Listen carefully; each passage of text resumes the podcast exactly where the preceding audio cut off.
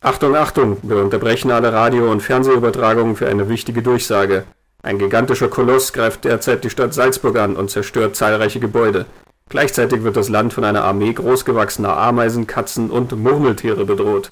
Der Notstand wurde ausgerufen, das Bundesheer rückt aus. Bitte bleiben Sie in Ihren Häusern und gehen Sie nicht auf die Straße. Halten Sie Ihre Empfangsgeräte eingeschaltet. Vom Lichtspielplatz Kontrollzentrum aus werden wir Sie über die Ereignisse auf dem Laufenden halten.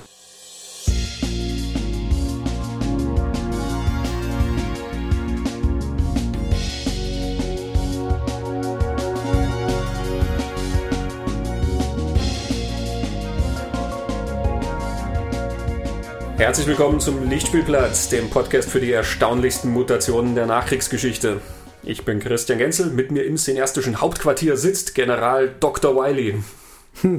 Hi. Hallo. Ha Hallo Christoph. Hallo Christi. Wir haben heute einen Streifzug vor. Ja. Durch ganz Großes und ganz Kleines. Aber hauptsächlich Großes. Ja, viel Großes. Hm. Ein bisschen was anderes, was wir daheim machen.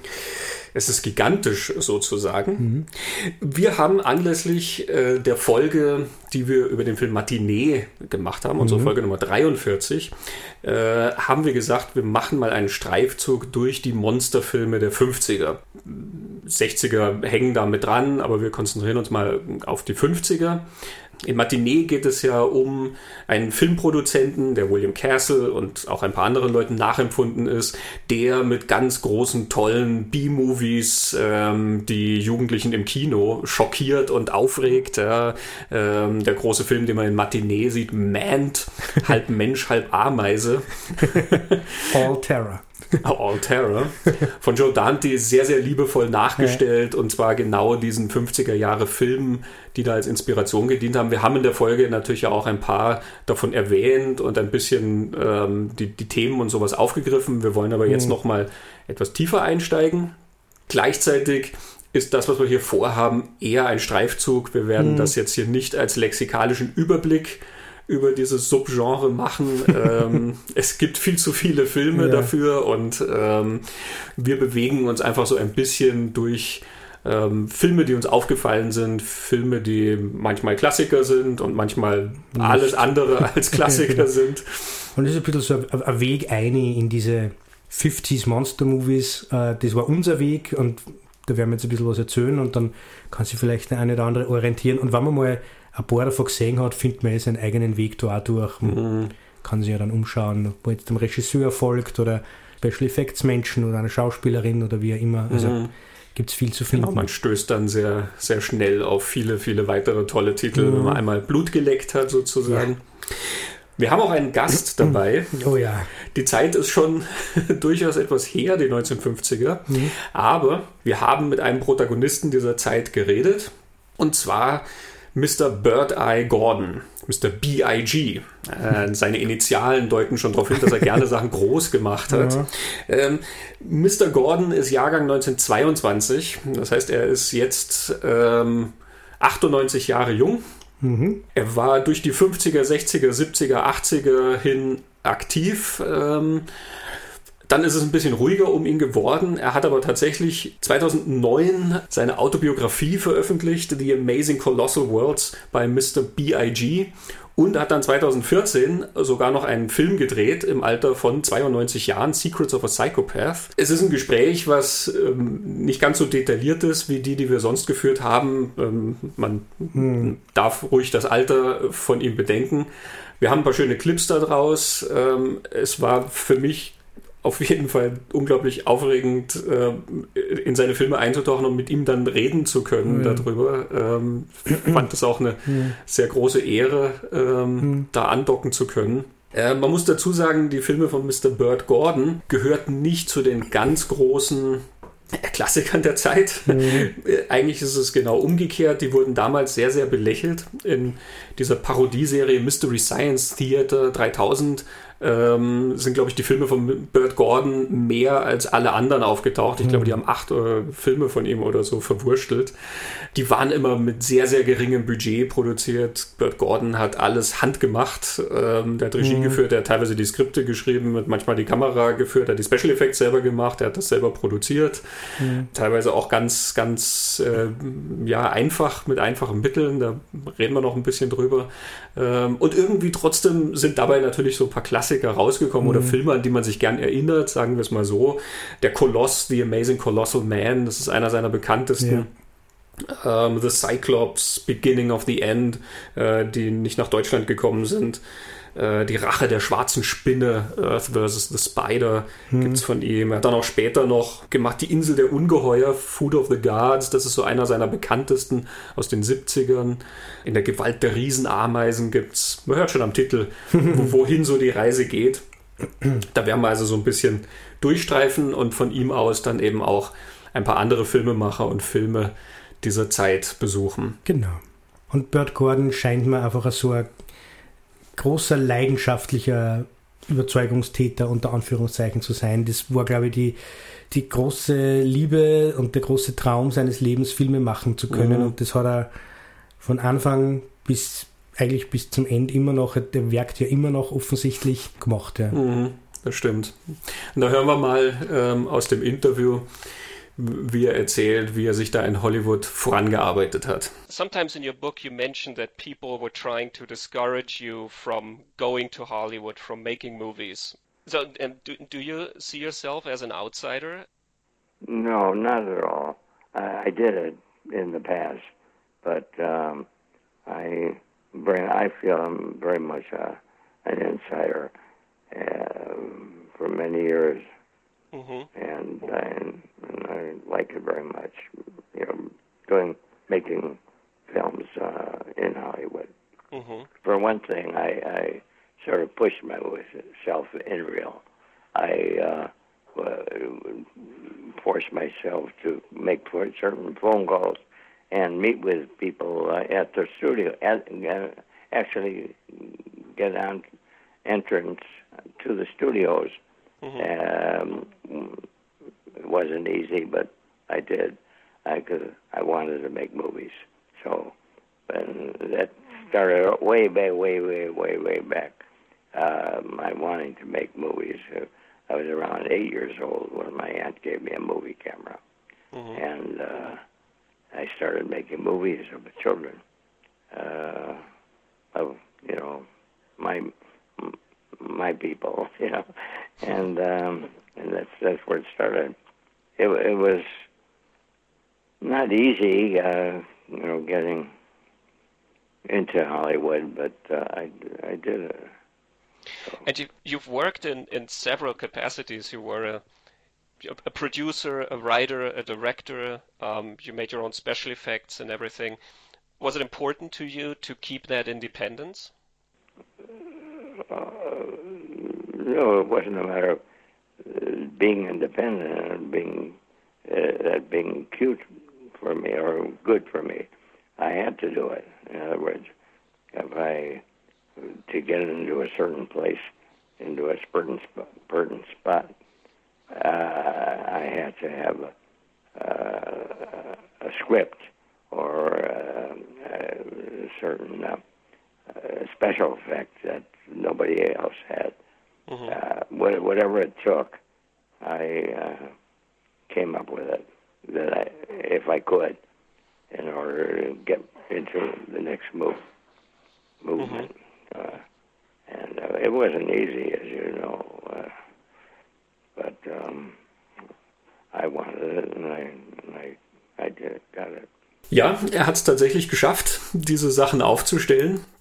Und wir haben schon erwähnt, äh, der bekanntesten von ihm, der Koloss, The Amazing Colossal Man, ist auch, finde ich, einer seiner schönen Filme, der ja die Geschichte von einer von einem Soldaten erzählt, mhm. Äh, General. Ich bin mir jetzt nicht sicher, was sein, sein Status ist in der Armee, mhm. der leider bei einem Atombombentest ähm, ein bisschen Strahlung abkriegt und dann mhm. anfängt zu wachsen. Genau und sehr darunter leidet. Also es ist, wird dann sehr schnell eine sehr tragische Geschichte. Der Mann äh, dem entgleitet sein Leben, seine Verlobte, alles was er vorgehabt hat. Er kann keine Zeitungen mehr lesen, keine Bücher mehr lesen. Er kommt sich sehr als Außenseiter vor und ja, ist einfach sehr, sehr traurig. Mhm. Die Armee versucht dann irgendwie ihn zu heilen. Also die, die untersuchen dann dann, halten einer geheim, verstecken dann auf einer Militärbasis und suchen nach einem Mittel, um ihn zu verkleinern äh, oder auf normale Größe zurückzubringen. So, das dauert relativ lang. Also die, aber natürlich ist es die Armee und da gibt es auch noch andere Kräfte in der Armee, die sagen, ja, das ist eine Bedrohung. Und irgendwann büchst er dann aus und stapft durch Las Vegas. Genau, und mhm. dort wird er dann irgendwann gestellt, sagen mhm. wir mal. Und er wird dann angeschossen und fällt den Staudamm herunter. Genau. Das ist dann das tragische Ende. Es gibt da vorher eine sehr schöne Sequenz, wo die Leute mit einer gigantischen Spritze anrücken, die sie ihm ins Bein rammen wollen. Genau. Ähm, aber es hilft leider alles nichts. Hm. Ähm, und ja, man sieht an dem Film ähm, sehr schön äh, einerseits diese, diese Art von Erzählung, finde ich, die, die sehr herzig gemacht ist und die, die hat diese die, die, die Gefühlswelt da ähm, mhm. recht gut einfängt, sowohl von ihm als eben auch von den Leuten um ihn rum, also seine Verlobte, wie mhm. die damit umgehen und reagieren und so. Und gleichzeitig ähm, merkt man halt dem Film ja sein, ähm, nun ja, sehr geringes Budget an. Ja. Also ähm, man muss sich das auch wirklich immer so vorstellen, dass man also eine, eine Szenerie sieht, wie zum Beispiel, die sind im Grünen draußen und mhm. rechts sieht man also das Auto und äh, die Frau steht halt da also am Auto und in der Mitte vom Bild auf der Wiese sitzt dann halt dieser Gigant ähm, so im Schneidersitz mhm. ähm, und man sieht natürlich einfach, dass er einkopiert ist, also dass er separat aufgenommen wurde und dann so einkopiert ist. So funktionieren halt die meisten von diesen Spezialeffekten, gerade hinten, wenn er dann durch Las Vegas wütet, ja. da äh, merkt man immer, dass er ja irgendwo einfach komplett anders aufgenommen mhm. wurde. Er steht dann auch immer nur so hinter einem Stadion dort ja. und, und, brüllt ein bisschen und, und wütet und im Vordergrund sind halt alle total aufgebracht. Genau, er nimmt dann die Krone von irgendeinem Gebäude herunter und den, den Schuh von einem anderen Gebäude, der sich da so oben so dreht. Und er guckt auch, irgendwo rein in, in äh, Genau, äh, einer Zimmer. Frau beim Baden schaut dazu. Ja. das, ist, das hat mich so an King Kong erinnert, mhm. der ja äh, an Menschen beim zu Bett gehen zuschaut. Also. Ja, es taucht bei auch in anderen äh, Burt Gordon-Filmen dann auf. Mhm. Er hat ja noch mehr Filme mit großen Menschen äh, gedreht. Mhm. The Cyclops, ähm, das war sein erster. Da ist quasi der dieser Gigant irgendwo im Dschungel. Die fliegen da halt in den Dschungel. Ähm, Lon Chaney ist einer, der, der Wolfmann ah. ist einer von den Leuten, die da rumreisen. Also eine Cast of Four, glaube ich, äh, plus der Typ, der den Cyclops spielt. Ähm, und dann kommt halt immer dieser Zyklop, der sich nur in äußert und ähm, der die halt bedroht und dann irgendwann können sie wieder fliehen. Ähm, und später gab es tatsächlich dann noch eine Fortsetzung zu ähm, der Koloss, äh, Gigant des Grauens, äh, War of the Colossal Man, und dann rauskriegt, er hat diesen Sturz überlebt. Ach, Gott sei Dank. Vom Staudamm. Ja, Gott sei Dank, aber leider ist, ist, ist er jetzt entstellt. Und jetzt schaut mhm. er nämlich so aus wie der Cyclops ähm, und wird auch von dem Typ gespielt, der den Cyclops gespielt hat. Und ist irgendwie nach Mexiko geflüchtet und dort steht er dann auch immer irgendwo in den Bergen und macht. ja, ich habe hab, ähm, äh, zwei Sachen haben mich ein bisschen irritiert. Also das eine, was ich ein bisschen schade finde, ist, man erfährt über diese Figur gar nichts, bevor ihn die Atombombe erwischt. Er sitzt mhm. wirklich nur im, im, im Graben bei so einem Atombombentest und wird dann diese Strahlung ausgesetzt. Das nimmt der, der Tragik ein bisschen was, weil man lernt ihn dann erst als Person kennen, wo er schon riesengroß ist und mit dem so hadert. Mhm. Man, er, wenn man vorher nur, weiß ich nicht, zwei, drei Minuten gehabt hat, wo man ein bisschen diese Person kennenlernt, das hätte ich schön gefunden. Und er wirkt zum Schluss ja nicht nur wie ein großer Mensch, sondern er wirkt ein bisschen wie vom anderen Stern oder wie so ein Affe ähm, es wird ein bisschen damit erklärt, dass seine, sein Herz nicht so schnell mitwächst mhm. wie der mhm. Rest und deshalb ähm, wirkt er, es wird ein bisschen neben sich stehen und konnte nicht mehr ordentlich kommunizieren. So ein bisschen komisch gefunden. Und äh, ich habe, äh, weiß nicht, wie es dir gegangen ist, aber ich habe mehrmals an Colonel Kurtz denken müssen. Wegen der Frisur. Genau, er, er hat eine Glatze und er sitzt in seinem Lendenschurz immer herum, sitzt so herum und am Anfang ähm, das ist ja, wird, wird im Film so inszeniert, sein, sein Verlobte suchten und er ist ein bisschen so versteckt, das Militär Versteckten Und wie sie, wie sie ihn dann entdeckt, sitzt er in so einem Raum, wo mir so Halbschatten auf seinem Körper und seinem Gesicht ist und er fährt sich dann einmal so über die Glatze drüber. ja. Und dann denkt ah, Brando, das, da hat das Heerbrand. ja, das müsste man halt noch irgendwie rausfinden, ne? ob entweder Francis Ford Coppola oder Marlon Brando mhm. Fans von äh, der Koloss waren. Aber ja, es stimmt schon. Er, er, hat durchaus Ähnlichkeiten mit dem. Mhm. ja, also irgendwie ein sehr süßer Film. Mhm. Ähm, Bert Gordon hat ja tatsächlich nicht nur Leute groß werden lassen, sondern auch Leute klein werden lassen. Mhm. Es gibt ja noch diesen anderen schönen Film von ihm, Attack of the Puppet People. Ja. Aber die greifen gar nicht an, ne? Die Puppet People. Das hab, auf das habe ich gewartet die ganze Zeit, aber na, sie greifen, sie werden angegriffen. aber ja. Soll ich die Geschichte erzählen? Ja, erzähl doch mal, worum geht es denn da? Also es ist also eine Variante von einem, von einem ähm, Mad Scientist, äh, der, der Mann ist Puppenbauer, der baut so kleine Puppen, die so, also wie Barbies ungefähr so groß mhm. sind, so Ballpuppen. Ähm, und es wird gleich am Anfang einmal gesetzt, es gibt so ganz spezielle Puppen, die extrem realistisch ausschauen. Und es stellt sich dann im Laufe der Zeit heraus, dass der eine Maschine entwickelt hat, wo er Menschen schrumpfen lassen kann, die, die dann quasi ihn unterhalten sollen äh, sollen für ihn tanzen und so. Und er mag halt Puppen recht gern. Und diese Menschen entkommen aber dann und, oder wollen entkommen ihrem Schicksal und sie wieder auf normale Größe vergrößern. Das ist der Konflikt, um den es dann geht. Und dieser Mann, dieser Puppenbauer, ist aber eine sehr traurige und sehr einsame Person wieder. Also der, mhm. der wird einmal erwähnt, er ist von seiner Frau oder, oder Verlobten oder Freundin verlassen worden und das hat ihm sehr zugesetzt. Er will einfach nicht alleine sein und er kann, er glaubt oder kann nur Menschen um sich haben, wo er so wie Puppen klein macht und mhm. kontrolliert. Ja. Ich finde so ein bisschen, bisschen bizarr, aber packende Szene ist, wo, wo dann das schon so läuft, dass, dass er auffliegen wird und er dann sagt, ja, dann müssen wir alle sterben. Aber er will mit seinen Puppenmenschen mhm. mitsterben. Da habe ich, nicht, da hab ich wirklich gemerkt, ich weiß nicht genau, wie ich darauf reagieren soll, weil es auf der einen Seite so schräg bizarr ist, auf der anderen Seite hat es aber was Berührendes auch, dass mhm. der, der ist so alleine und es endet dann mit dem Satz, I'm all alone. Mhm. Ähm, und man merkt gerade, wie ich es erzähle, äh, der ist nicht so unfreiwillig witzig vielleicht wie der Colossal Man manchmal ist, mhm. obwohl ja der seinen Spaß hat. Klar. Mhm. John Hoyt, der, der diesen Puppenbauer spielt, äh, muss wohl auch mal gesagt haben, dass das sein Lieblingsfilm ist von denen, der er gemacht hat, weil er mhm. sich so reinfühlen konnte in diesen einsamen Menschen. Mhm. Was ich ganz interessant bin, finde. Also, das ist eine, finde ich auch eine sehr schöne Komponente yeah. des Films. Und er, er, hat eine gewisse Spannung, äh, weil du mhm. diesen kleinen Leuten dann ja dabei zusiehst, wie sie irgendwie da versuchen zu entkommen. Die sind ja dann quasi auf dem seinem Schreibtisch mhm. äh, und müssen dann halt irgendwie mit den Gegenständen, die sie finden, die ja gigantisch groß für sie mhm. sind, ja, Streichhölzer und, und Nadeln und also so ne, mhm. Nähnadeln und solche Sachen, ähm, dass sie da irgendwie Sachen draus bauen, dass sie sich zum Beispiel dann so vom Tisch abseilen können oder irgendwie mhm. solche Sachen. Ich finde, das ist ja sehr, sehr spannend gemacht. 1958. Mhm. Genau. Und bevor wir jetzt zum Vorläufer kommen, äh, weil du jetzt gerade den, den äh, Puppenbauer nochmal erwähnt hast, er, der spielt den durchwegs als sehr nette, sympathische, freundliche Figur. Also der hat, ich finde, zu keinem Moment dieses Böse. Mhm. Es ist das, was er tut, ist natürlich böse oder, oder hochproblematisch, aber er spürt den nicht als, als, diese, als diesen Bösewicht, mhm. weil er gesagt hat, er hat so ein Mad Scientist-Element.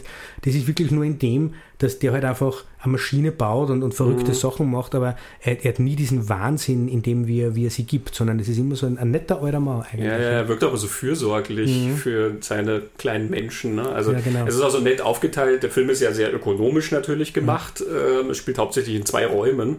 Mhm. Ähm, der, der Aufwand geht dann quasi darin, dass diese ganzen Sets so ja. dargestellt werden für die kleinen Leute, dass sie halt sich mit den, den Dingern auseinandersetzen müssen. Zum Schluss geht es dann nochmal raus, äh, Theater, da kommen genau. dann zwei und dann bis durch die Stadt laufen. Ja. Genau, der, der eine muss dann sich gegen einen Hund erwehren, mhm. der ja dann quasi sehr groß ist und so. Aber das meiste ist in diesen zwei Räumen und der Puppenbauer ist ja immer vorne in diesem, was quasi sein Laden ist, ja. äh, wo er mit Leuten interagiert und dann halt dieses Hinterzimmer, wo er die, die Puppen, äh, also die Menschen äh, aufbewahrt.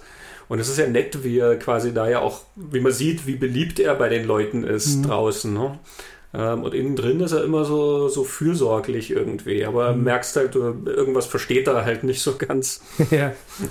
ja, es gibt so äh, Puppet People noch eine sehr nette Anekdote, äh, die Burt Gordon in seinem Buch, äh, in der Autobiografie, die ich erwähnt habe, äh, anklingen lässt. Und zwar tatsächlich ist Attack of the Puppet People für den Fall von Richard Nixon verantwortlich. Danke, Bert. Ja, also ne, wir können gar nicht genug sagen, was für einen Dienst er da Amerika und der Welt gemacht hat. Also, er, er, zitiert hier aus einer, einer News Publication folgendes über den Watergate-Skandal. On June 17, 1972, police arrested five men breaking into the Democratic Party offices in Watergate complex, which ultimately led to the resignation of United States President Richard Nixon. The undercover district cop, who was the first to bust up the Watergate burglars, revealed that the lookout in the Howard Johnson motel across the street didn't see the police arrival because he was watching a thriller, Attack of the Puppet People, on television and failed to warn the thieves in time. Ja, cool. Gegenüber vom Watergate Hotel war einer, der aufpassen sollte, ob die Polizei kommt. Und im Fernsehen lief Attack of the Puppet People und offensichtlich war er so, so gepackt davon, dass er das leider nicht mitgekriegt hat und deswegen die Einbrecher in Watergate nicht warnen konnte. Ja, aber hallo, hey. Ja, ja, ja. Da sagt noch einer, diese Filme seien nicht politisch. Hm, genau, und haben die Demokratie gerettet. ja, wir gehen jetzt lieber nicht der Frage nach, was wäre, wenn irgendein anderer Film dort gelaufen wäre. Der wäre nicht so packend gewesen. Ja. Nee. Wer weiß. Aber es gibt ja eine, eine sehr schöne Vorlage für ähm, genau. Attack of the Puppet People, auch mit kleinen Menschen, zumindest mit einem. Genau. The Incredible Shrinking Man. Also wir haben den Amazing Colossal Man gehabt und mhm. jetzt geht es um einen Incredible Shrinking Man. Der Incredible Shrinking Man, äh, auf Deutsch die unglaubliche Geschichte des Mr. C, ist von Regisseur äh, Jack Arnold, über den wir heute noch ein paar Mal reden werden. Jack Arnold hat einige dieser 50s Monster Movies gemacht, die, die halt noch so einen halbklassiger Status haben, mhm. vielleicht zum Teil. Ähm, ich habe gesagt, Attack of the Puppet People war 1958, der Shrinking Man war 1957 ich würde jetzt sagen, der Incredible Shrinking Man ist schon mal noch ganz ein anderes Kaliber als Attack mhm. of the. Puppet People. Ähm, kurz, äh, es geht darum, dass ganz am Anfang ein, ein Mann in eine eigenartige, also er ist auf dem Boot und sie fahren durch eine eigenartige Wolke. Er ist mit mhm. einer Frau dort, die ist gerade unter Deck und das, was in dieser Wolke ist, wir erfahren sie nie hundertprozentig genau, was es ist, äh, führt dazu, dass er schrumpft, dass er sukzessive immer, immer kleiner wird. Mhm. Und aus, aus dieser Geschichte, das erinnert jetzt ein bisschen an den Amazing Colossal Man, ähm, wird eine sehr existenzialistische Geschichte. Also der wird zuerst so groß wie ein Kind und dann lebt er im Puppenhaus und muss sich gegen die Katze wehren. Die Katze müssen wir uns merken, die heißt wie? Orangy. Genau, die kommt später noch einmal. ähm, und dann schrumpft er immer weiter. Das führt dazu, dass er die Beziehung zu seiner Frau nicht mehr führen kann. Äh, das geht so weit, dass er einfach verloren geht im Haushalt und es wird dann die Wohnung und der Haushalt wird zur, zur Todesfalle für den. Das ist die, die bedrohliche mhm. Urwaldwelt, kommt man fast sagen, die ursprüngliche Welt, gegen die sich dieser kleine Mensch dann wehren muss. Und er landet dann durch ein Unfall, ein Missgeschick im Keller und dort wird es dann richtig, richtig, ähm, also da geht es dann wirklich an die Existenz und da kommt dann auch wieder eine Spinne, die sehr groß ist, aber in Wirklichkeit normal groß, nur er ist halt sehr, mhm. sehr klein und er, es endet damit, dass der immer, immer weiter schrumpft und dann in die Welt hinausgeht. Also er, er passt am Anfang nicht durch, die, durch, das, durch den Zaun, der da vor oder dieses kleine Gitter, mhm. aber der schrumpft dann aber vor dem Fenster und er schrumpft so, dass er dann irgendwann durch kann.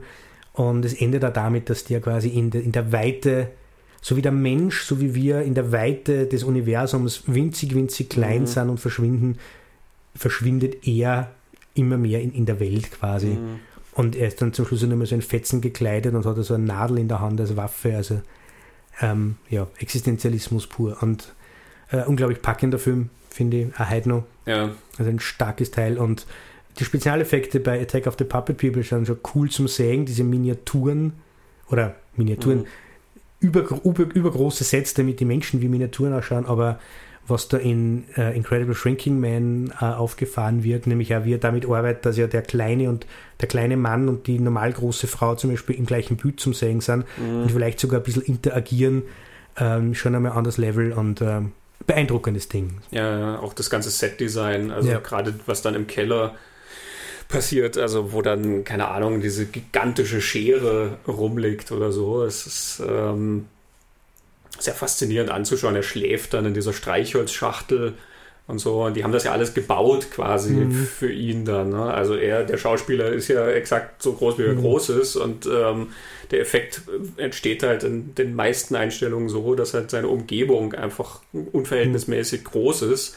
Ähm, die Kellertreppe ist dann, also er, er ja. es reicht ja nicht mal zur ersten Stufe dann ran, ja. äh, zum Beispiel. Und das sieht sehr, sehr gut aus und ist spannend gemacht. Mhm. Und ja, gerade dieser existenzialistische Kampf hat auch so ein, das ist wirklich so verloren und dann ja.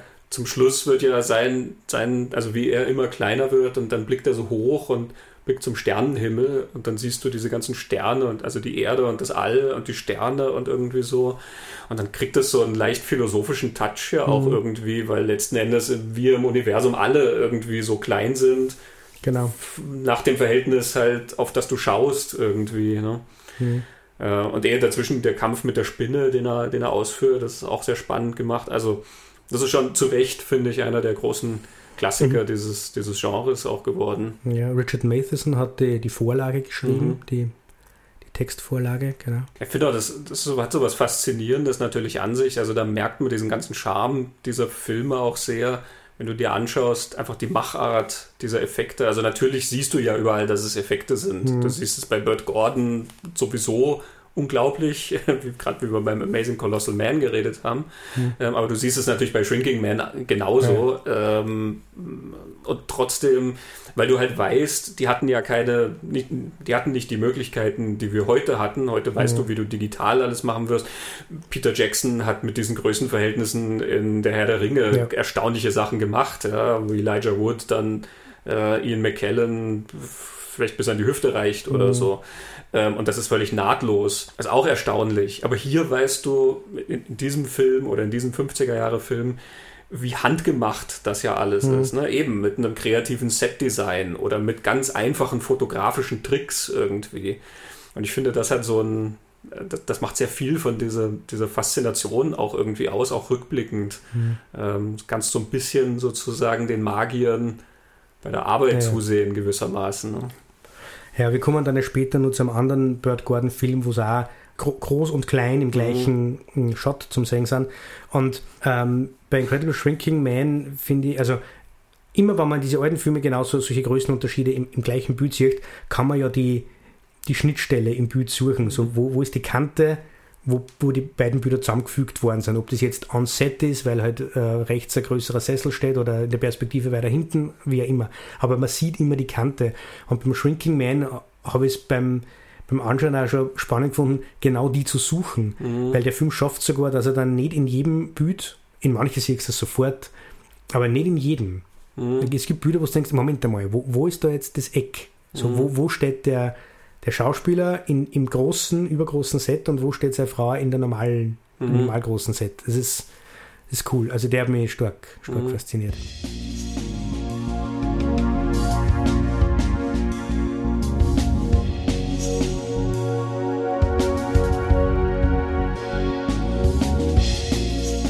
Ja, wir haben jetzt schon ein paar Tiere hier auch erwähnt ähm, mhm. in diesen Dingern. Ne? Der große Hund ähm, in Attack of the Puppet People, die große Spinne, die große Katze hier, die ja eigentlich alle gleich groß sind, nur leider sind die Menschen so sehr geschrumpft. Mhm. Aber natürlich gibt es auch die umgekehrte Variante.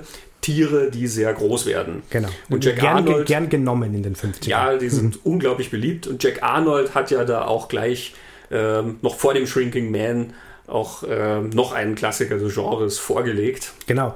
1955 Tarantula. Ähm, auf der Blu-ray ähm, steht ähm, eine Stadt in Angst und Schrecken und dann suitable only for adults.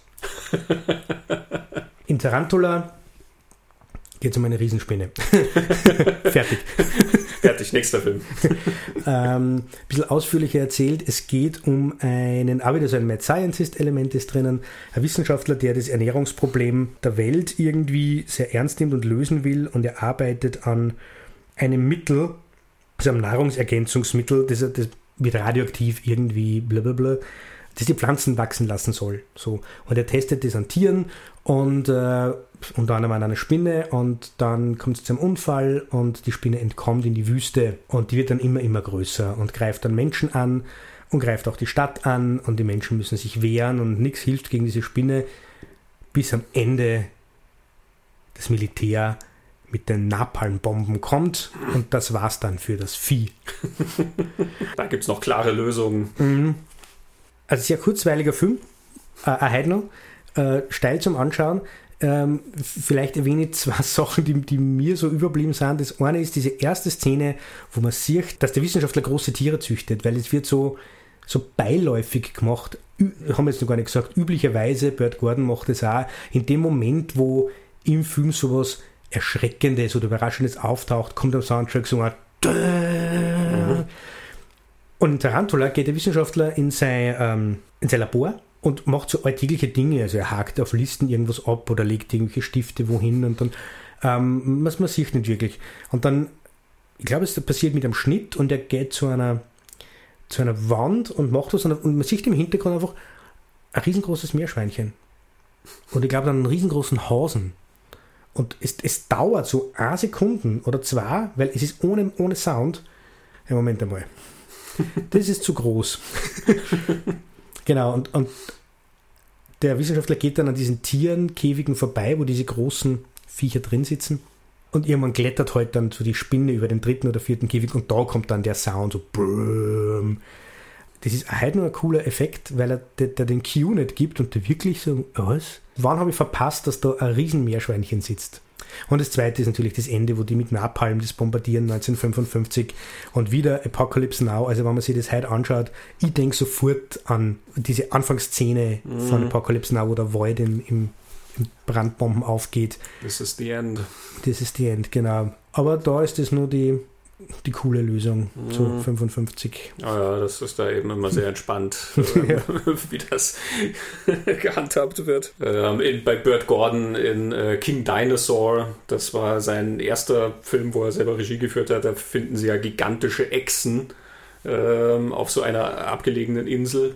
Und dann ist auch die Lösung zum Schluss eben, dass sie da jetzt eine Atombombe zünden, ähm, um diese Insel halt ähm, mitsamt den Kreaturen zu vernichten also gucken recht ernst, wie sie die Atombombe mhm. aufsetzen, aber es ist halt trotzdem einfach, ja, wir machen das, ne?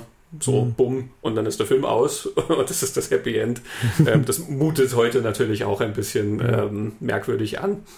ja, es ist ja die Plutoniumbombe im Amazing Colossal Man von Burt Gordon. Es mhm. wird auch durchaus ernst genommen. Das ist mhm. schon sehr gefährlich. Mhm. Also, das wusste man ja nach 1945. ja, genau, da waren wir schon drauf gekommen. Mhm. Ja, du hast Riesenspinnen. Es gab ja natürlich auch ganz, ganz viele andere Riesentiere. Ähm, ich habe schon die Echsen erwähnt. Ähm, ein, ein, schöner Klassiker ja aus diesem Bereich ist auch Formicula. Aber großartig. Them. Them. Gordon Douglas mhm. ähm, hat den gedreht.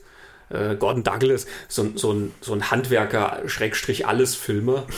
ähm, wirklich, also wirklich, wenn, wenn du dir die Filmografie anschaust, also der hat abgesehen davon, dass er permanent gedreht hat, ähm, ist da wirklich alles drauf. Zum Schluss hat er so ein paar Frank Sinatra-Dinger gemacht, der Detektiv zum Beispiel, oder, oder mit Sidney Poitier, diesen Krimi, äh, 10 Stunden Zeit für Mr. Tibbs, die Fortsetzung von In der Hitze der Nacht. Mhm. Aber das sind dann auch alles mögliche, also ne, Komödien und Krimis und Abenteuer und alles. Und eben Riesenameisen genau. in Them. Mhm. Warum äh, heißt das auf Deutsch Formicula? Das weiß ich nicht. Vielleicht, weil es so klingt wie Tarantula? Vielleicht. Na, kann nicht sein, weil 1954 ist der Film rausgekommen. Tarantula war, war, ja dann 55. erst 55. Ähm, egal, also da findet man dann in der Wüste ähm, ganz, ganz große, böse Riesenameisen, mhm. beziehungsweise erstmal findet man verwüstete ähm, Behausungen. Mhm, und apathische Kinder, die in Nachthemden starrend durch die Wüste tapsen. Ja, ja, außer sie schreien hin und wieder. Das passiert dann manchmal, aber man weiß leider gar nicht, was da passiert ist. Und äh, Polizisten werden dann abgestellt und ein Polizist fährt dann zurück ins Hauptquartier ähm, und der andere bleibt da und wird halt leider auch verknuspert. Mhm. Ähm, offscreen, ja, wir genau. sehen noch nicht, was passiert und dann irgendwann ähm, wenn unsere Figuren dann da dem weiter nachgehen, äh, ist dann auch schon Wissenschaftler angerückt, ein älterer Herr und seine attraktive junge Tochter, äh, beide kluge Wissenschaftler. Genau, sie nicht minder intelligent. Ja, ähm, und dann stehen die da in der Wüste und dann kommt hinter ihnen, hinter der Düne, kommt dann äh, die große Ameise hervor und äh, die ist auch gar nicht so leicht umzubringen. Also die schießen relativ mhm. viel auf dieses Vieh ähm, und das ist recht zäh. ja, die, sind ähm, alle recht zäh. ja, ja, eben. Es stellt sich dann raus, es gibt leider nicht nur eine Riesenameise, es gibt ganz, ganz viele, weil da gibt es irgendwo so einen Bau. Und der Wissenschaftler erklärt das dann ja sehr schön im Hauptquartier. Die machen ja dann so eine Zeichnung mit diesen ganzen ja. Tunneln, wo sie dir quasi ja. das erklären, wie Ameisen Tunnel graben mhm. ähm, und wie es dann da eine Königin gibt, mit, wie die dann Eier legen mhm. und so weiter das, das finde ich immer sehr nett in, in all diesen Filmen, ähm, wo immer die Erklärung kommt, ne? wo dann der, der, Wissenschaftler dasteht und dir dann diesen ganzen Background gibt und ähm, manchmal macht das Sinn, also das über die Ameisen mit den Tunneln, ja, ja, eh klar. Und manchmal ist das halt natürlich völliger Kappes, ähm, was die dir dann erzählen, warum jetzt dieser Mensch groß wird oder klein wird oder was für mhm. körperliche ja, bei Gebrechen Bert Gordon im Colossal Man ist ja das Zellwachstum, erzählst du irgendwie. Und Dante greift das ja in Man, den Matinee, mhm. in dem Man sogar auf. Da gibt es auch die Szene, wo der Wissenschaftler das erklärt, warum sie jetzt der Mann in die Ameise verwandelt. Mhm, genau, immer so schön gemacht mit den Fachbegriffen, mhm. die er dann auch nochmal erklärt für uns Laien, mhm. ähm, damit wir auch verstehen, was der Wissenschaftler mhm. sagt. Also es gibt dann jedenfalls diese, diese Ameisentunnels da in der mhm. Wüste und dann gibt es ja so einen großen Plan, wie die da reingehen und gegen diese Ameisen vorgehen können und so. Ähm, und leider entkommen dann zwei Königinnen. Ähm, und das führt dann zu einer der herzhaftesten Szenen des äh, ganzen Films, äh, weil sie suchen ja dann die Königin, die sind halt irgendwo hin, die haben Flügel, ja, die können irgendwo mhm. hinfliegen fliegen und die werden sich also irgendwo neu niedergelassen haben. Sie wissen also nicht wo, aber es kann ganz gefährlich werden, weil die Ameisen müssen ja relativ viel futtern und wenn die sich dann so vermehren, wie das normale Ameisen tun, so in Hunderten und Tausenden, ähm, dann ist das Ende der Menschheit relativ schnell mhm. absehbar. Und so horchen sie sich also um, ob jemand was Besonderes gesehen hat.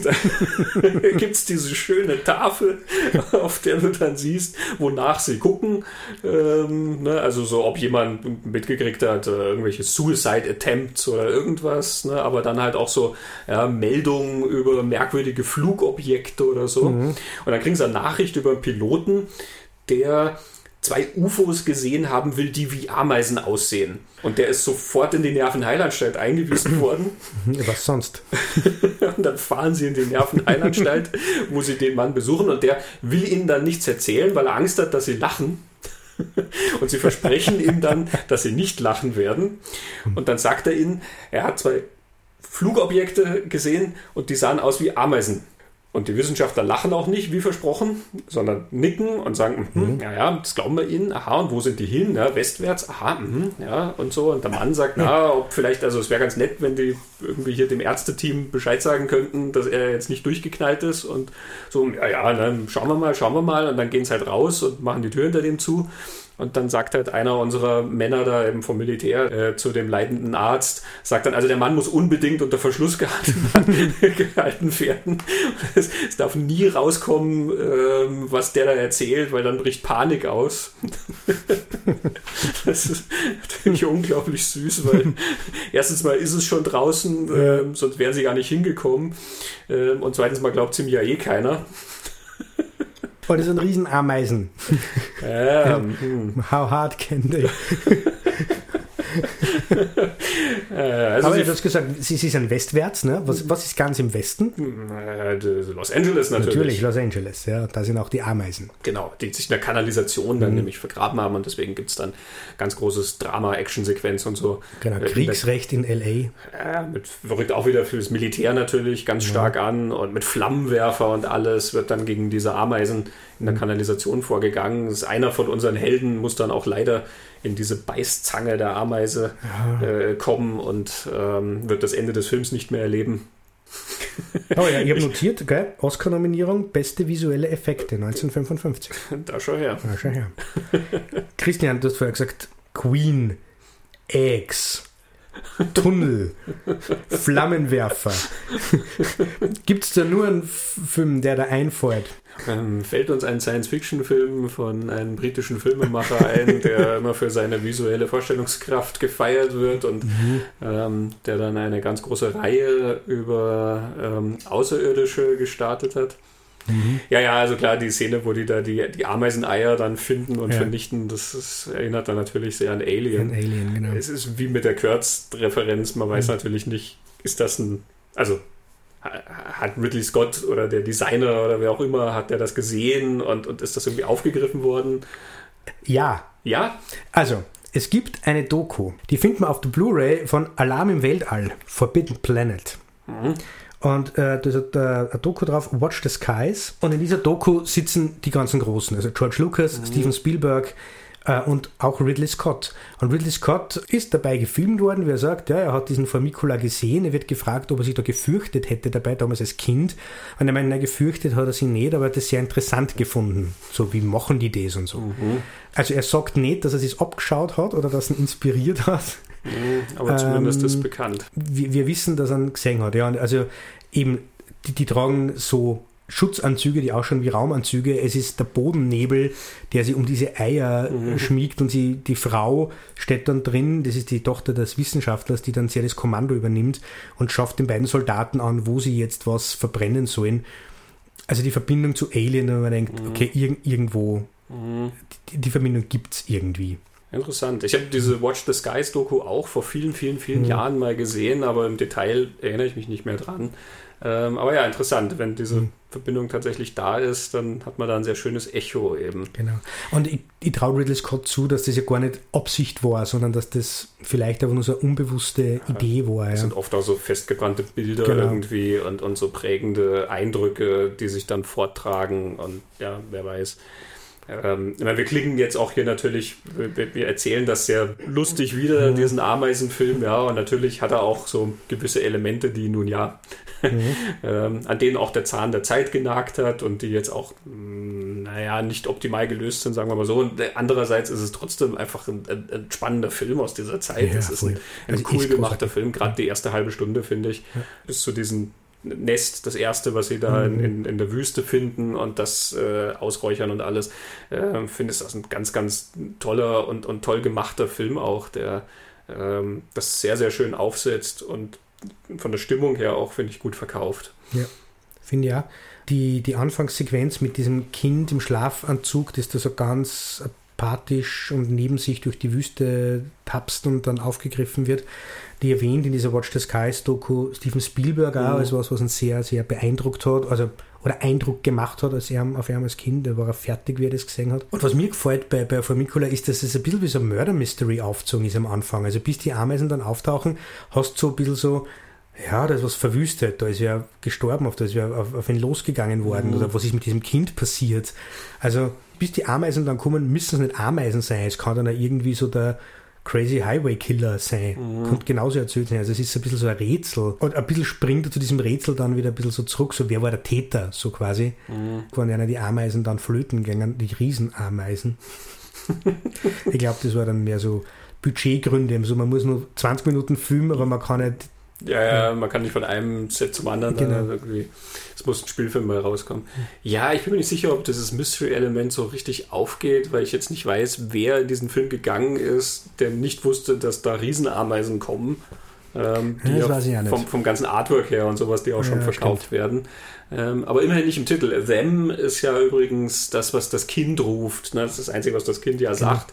Ähm, them, genau. Them, them. them wie es die, die Geräusche hört von den Ameisen. Ja. Und was ich mir auch gedacht habe, was wir jetzt da alles erzählt haben, ja, das, diese proppenvolle Geschichte, würde man von dem ein Remake machen, weil es eine Trilogie heutzutage. Da wird der erste Film gehen bis zu dieser Höhle, wo es die Eier verkokeln. Und der zweite Film ist dann der, wo die Ameisen auf dem Kriegsschiff und wir haben die Welt fliegen. Und der dritte ist dann das, wo in L.A. in der Kanalisation. Mhm. Das kriegt man da in einem 90 Minuten. also nicht, ja, doch, äh, Them ist tatsächlich, mhm. der geht auf 90 Minuten. Ne? Weil viele von diesen Filmen sind ja immer so bei ganz schlanken 75 Minuten oder mhm. manchmal sogar nur 70 oder so. was ja auch immer sehr sympathisch ist. Ja. Ähm, also Größe, ähm, mit Größe wird immer sehr viel gespielt, aber die Filme selber sind eigentlich immer recht klein. Das, das mhm. hat was Sympathisches an sich. Ja, Bert Gordon, ähm, haben wir ja schon gesagt, durch, allein durch seine Initialen BIG, Bert Ira Gordon, Big, ähm, der war natürlich immer sehr mit Größe beschäftigt und der hat ganz, ganz viele von diesen Riesenviechern im Programm dann gehabt. Ähm, also er hat selber auch Riesenameisen gehabt, in der Gewalt der Riesenameisen. Mhm. Das war allerdings erst viel später, 1977. Ähm, Joan Collins ist da drin. ähm, und macht dort Dinge, die sie im Denver Clan nie gemacht hat. ähm, aber ja, also wenn man sich seine, seine Filmografie anschaut, also er hat die Rache der schwarzen Spinne, ja, Earth versus the Spider. Es gibt eine Riesenspinne in diesem Film, ähm, die da in dieser Höhle drin ist. Äh, da haben so ein paar Backgrounds in den Karlsbader Höhlen gedreht. Ähm, aber ansonsten ist das eine ganz, ganz einfache Geschichte. So ein bisschen mit dem Teenie-Film ähm, verwoben. Also es sind junge Leute, die da drauf kommen, mhm. auf diese Spinnenbedrohung und dann dagegen vorgehen. Ähm, das war ja zu der Zeit auch so ein bisschen so ein, so ein Faden, der sich gerade durch diese Filme zog eben. Wenn du an Filme denkst wie I Was a Teenage Werewolf, I Was a Teenage Frankenstein mhm. ähm, und so weiter. Ähm, auf irgendeinem Jack Arnold-Film ist doch vorne am Cover auch ne? Campus Terror ähm, welcher ist das genau. auch ein Werwolf-Film? Der, der Schrecken schleicht durch die Nacht. Genau. Sicherlich, weil man gemerkt hat, dass vor allen Dingen das junge Publikum in diese Filme gegangen ist, ähm, hat man diese Monsterfilme. Im Gegensatz zu heute. genau, heute schauen sich das nur alte Männer wie wir an. Genau. Also ja, da ist es auch so, also wie sie dann diese, diese Höhle sprengen und dann leider drauf kommen, dass da noch einer drin ist. Und ähm, also es ist oh. nicht ganz, ähm, nun ja. ähm, er hat große Ratten, ja, die Insel der Ungeheuer, auch die kam erst dann später, 1976, Food of the Gods. Das ist einer mhm. seiner bekanntesten, ähm, der auch sehr blutig ausgefallen ist. Aber in den 50ern, Beginning of the End, da gibt es riesen Heuschrecken. Ganz, ganz yeah. viele Riesenheuschrecken. In seinem Buch erzählt er, dass sie hatten ja dann tatsächliche Heuschrecken in so einer Kiste, äh, tausende von denen, und leider wurden das immer weniger, haben sie gesagt. Und sie konnten sich das nicht erklären, weil die Viecher konnten nicht ausbüchsen. Und dann sind die irgendwann drauf gekommen, die haben sich gegenseitig gefressen in der Kiste. Mhm. Ja, leider. Mir ist eine normale Heuschrecken schon zu groß. Ja, mhm. und wenn du dir dann so eine Kiste mit äh, Hunderten davon vorstellst, ne? Und die Effekte sind dann auch sehr, sehr nett gemacht. Also abgesehen davon, dass du immer diesen Soundeffekt hast mit diesem Zirpen, was mhm. da irgendwie drüber geht von den Heuschrecken. Ähm, aber also der, der Effekt, der mir am meisten im Kopf geblieben ist von äh, Beginning of the End, ist, ähm, wie diese Heuschrecken dann die Hochhäuser der Stadt hochklettern sie klettern dann hoch und die, die, die Leute stehen in, im Hochhaus und schießen aus den Fenstern raus, um sich mhm. zu wehren. Ähm, und deswegen fallen die Heuschrecken dann auch teilweise wieder runter. Und das ist so gelöst. Es gibt ein großes Foto, was eben auf äh, quasi Plakatgröße aufgepustet wurde von Hochhäusern. Und äh, das haben sie quasi hochkant hingestellt. Und daran klettern die Heuschrecken dann tatsächlich hoch an diesem Foto. Und äh, wahrscheinlich Burt Gordon selber, da er ja die Visual Effects selber gemacht hat, er klopft dann oben oder wackelt an diesem Foto, damit die Heuschrecken wieder runterfallen von den Gebäuden. Und da sind dann also die Schüsse drauf ge gesetzt. Jetzt glaubt, du erzählst mal, sie haben es angeblasen, angepustet und haben es runtergepustet. Wäre auch eine schöne Lösung Luft. gewesen, ne? Aber. Weil die, die Geschichte ist Jack Arnold über die Spinne, wie man, mhm. wie man Spinnen dirigiert, äh, weil er ja zweimal Spinnen dirigieren musste, haben wir halt schon gehört, und also mit Luft. Mhm. Man muss die von einer Seite anblasen, dass genau, man dirigieren kann. in die andere Richtung geht. Genau. Ja. Beim Mr. C haben sie die ihre, ihre äh, exotische Spinne so gedeutet. Genau. Also ich finde das sehr süß. Sehr, ähm, das ja. ist wirklich, mh, mm, ne, da, da, da, merkt man die Herkunft von jemandem, der als Kind angefangen hat, halt mit einer Kamera zu experimentieren und halt irgendwie Effekte gebaut hat. Ähm, wir hören mal rein das Interview mit Burt Gordon. Ähm, wir hören mal rein, was er erzählt ähm, über seine Effektarbeit, über die die handgemachten Effekte und wie er die dann teilweise entwickelt hat oder versucht hat, da neue Effekte rauszubringen. Now, in your book, you mentioned that you saw a magician, uh, sorry, a magician's show um, as a child, and I was wondering if that sort of is the key to the way you approached special effects, like a magician would. Well, everything uh, that I picked up as, as in my early growth, uh, helped learn to what I did later on, or was able to do as far as visual. I learned how to do visual effects and so on. Instead, what you you mentioned, uh, yes, every, every everything helped, and, and if it wouldn't help, if it would help, I would get get there some way. Uh, like uh, uh, a magician came to the stage, you know, stage performance at the Kenosha Theater, and in some way I got behind the scene and got to meet him and so on. It, it, everything I wanted to do, I I would try to do, and, and successful in many of the, or most of the cases. And um, and well, one one of the big things, of course, with, with my doing my visual effects uh, with my camera that my aunt gave me when uh, I learned a, a lot, and I and I also learned from the, the magician uh, certain. It just it, in all directions. I kept trying and succeeding when most of the times, and um, now I'm, I'm more doing more. I love you know with my, making movies. And, and did you keep working on those special effects? Like, um, did you try to develop new ways of um, achieving what you wanted to visualize throughout your career?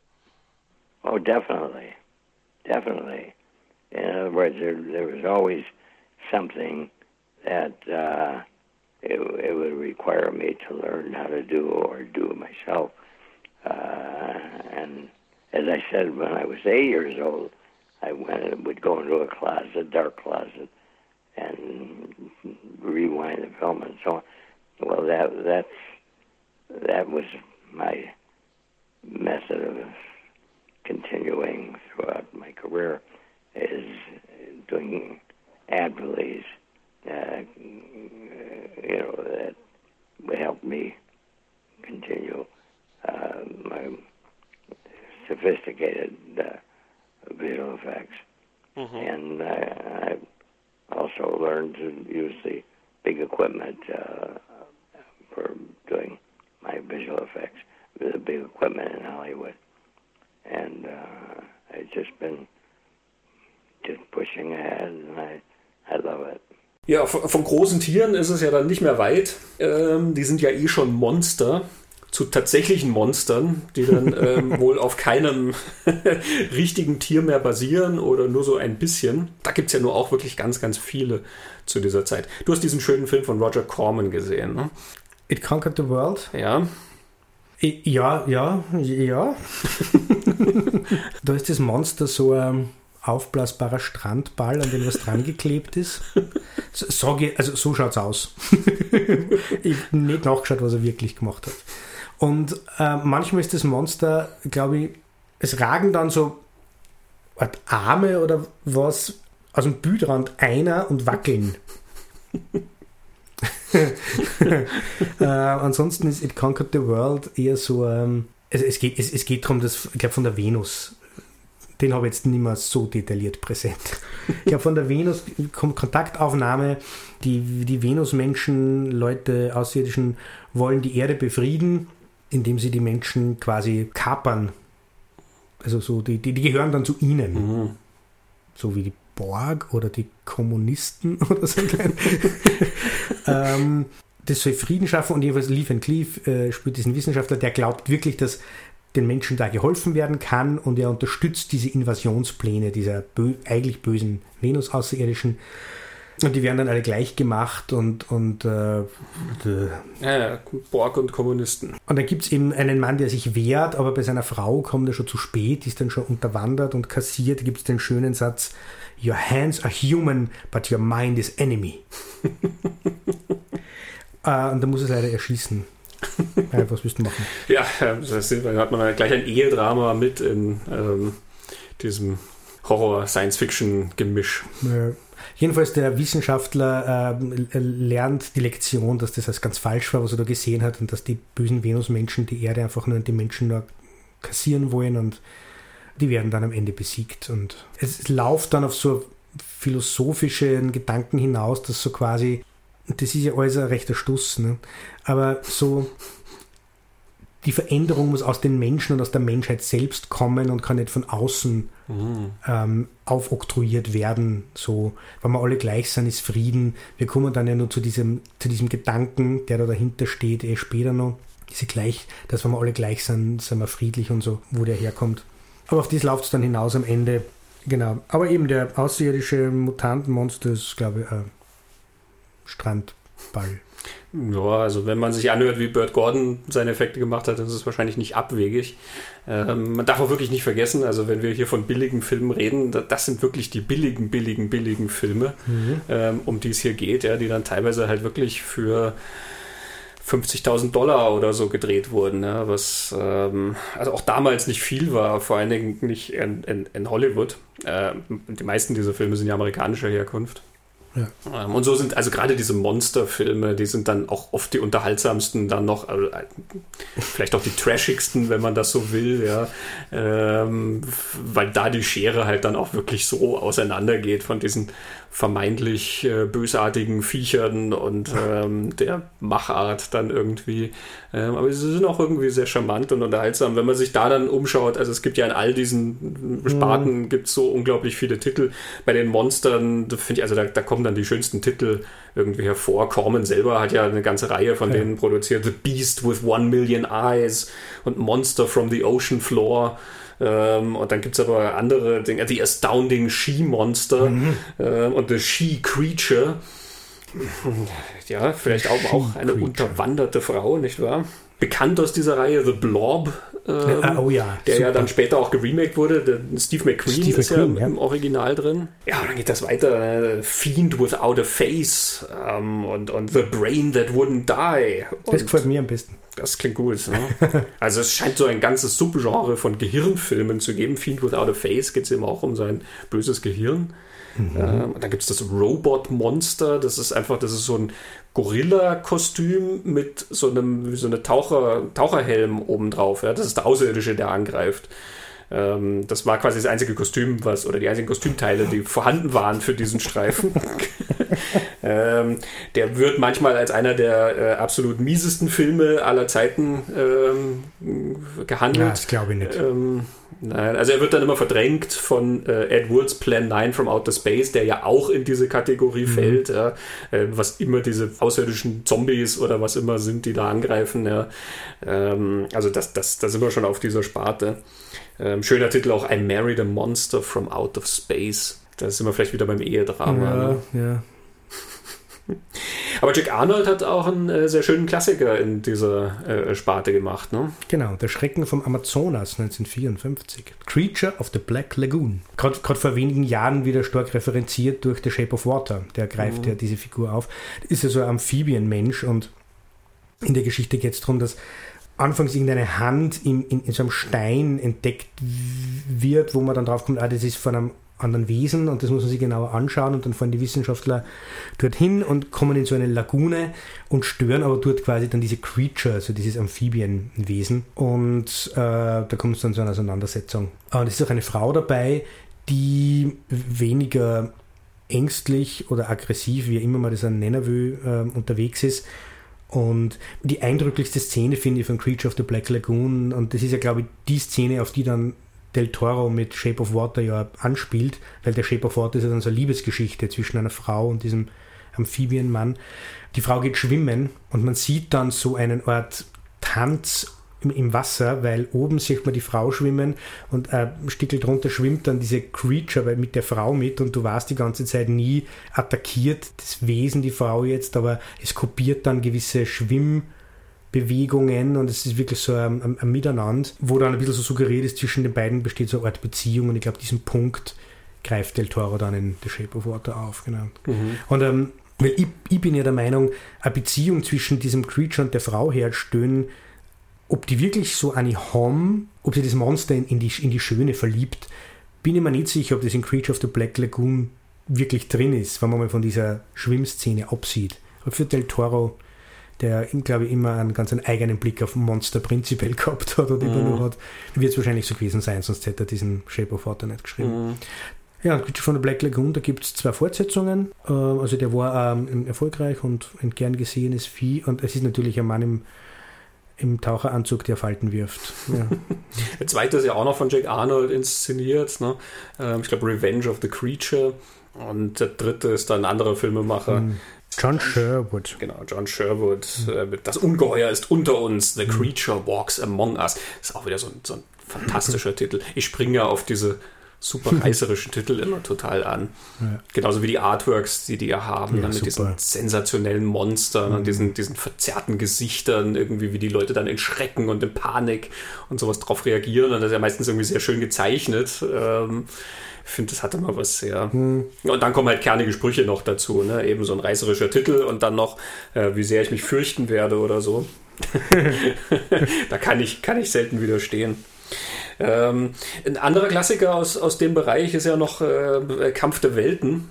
Der Außerirdische. Von, von Byron Haskin, das sind eben mhm. auch Außerirdische. Ähm, ja, also letzten Endes ja auch Monster. Ähm, da mhm. die Marsianer, die halt dann angreifen, basierend auf H.G. Wells natürlich, mhm. dem klassischen Roman. Ähm, das ist natürlich ein Thema, wo man dann tatsächlich auch mal noch im Detail genau. ähm, weiter darauf eingehen kann. Das ist ja auch schon zigfach verfilmt worden ähm, in mehreren Varianten ja. ähm, als Radio. Ähm, Ganz berühmt, ja, die Orson Welles Radioversion, ja. Genau. Vielleicht eine andere Folge. Ja, ja, ich glaube, da, da kann man sehr tief einsteigen. Aber im Prinzip, das gehört zu diesem, ähm, zu diesem Zyklus ja auch wirklich dazu. Mhm. Ne? Und ein anderer Klassiker, der dockt so ein bisschen an unsere Anfänge an. Ähm, das Ding aus einer anderen Welt. Ja. ähm, zumindest indirekt, weil John Carpenter ihn dann ein Remake davon gemacht, gemacht, hat. Ja. The Thing. Und das ist ja der, der älteste jetzt quasi, der ist von 1951. Der mhm. ist von allen Filmen, über die wir da jetzt da so einen Überblick machen, ja der, der älteste. Das stimmt, ja. Howard Hawks hat produziert, sein Cutter mhm. Christian Neeby ähm, hat das Ganze inszeniert und ähm, auch da ist das ja im Endeffekt ist es ein Außerirdischer, weil der irgendwann mhm. mal da gelandet ist und dann im ewigen Eis eingefroren wurde und dann wird mhm. er halt gefunden und wieder aufgetaucht. Das ist letzten Endes irgendwie ein Monster, genau. was da rumstapft und seine mhm. Saat ausstreut. ähm, und gleichzeitig ist da, steckt da diese Angst irgendwie ähm, auch wieder drin, die man jetzt schon bei anderen mhm. Sachen, Borg oder Kommunisten. ja, wir haben Invasion, aber wir kommen nicht zu den Themen noch. Also gerade das Übernehmen, ähm, glaube ich, mhm. da kommen wir auch nochmal zu ein paar ganz spannenden Filmen. Ähm, mhm. Auch da gibt es durchaus Mischungen. Ähm, also wo sozusagen verschiedene Bedrohungen dann irgendwie durcheinander gemischt werden. Invasion vom Mars Mhm. Ist ja ein, auch ein Klassiker, mhm. auch geremaked wurde. Toby Hooper hat mhm. da in den 80ern ähm, ein, ein, schönes und gleichzeitig wüstes Remake davon gemacht. Es gab schon eine Folge von über Toby Hooper. Jawohl. Von uns. Äh, das Original 53 von William Cameron Menzies, der auch als Szenenbildner gearbeitet hat und ähm, hier mit ganz wenig Geld eigentlich auch einen sehr erstaunlichen Film auf die Beine stellt. Ähm, also auch da, gerade die erste halbe Stunde ist großartig. Ein Junge, der von seinem Haus aus, es ist halt so ein, der Junge wohnt halt da auf einer Farm, äh, irgendwo so am, am, am Rand, der, der blickt halt da auf so einen Hügel und der sieht dann halt nachts da irgendwie eine fliegende Untertasse niedergehen. Die vergräbt sich dann irgendwie so in die Erde. Und sein Vater geht dann hin und will nachschauen, was da passiert ist. Und der wird dann verschluckt von der Erde und taucht dann am nächsten Tag wieder auf und ist halt plötzlich ganz anders. Mhm. Ähm, er ist total unfreundlich und aggressiv, er schlägt auch seinen Jungen.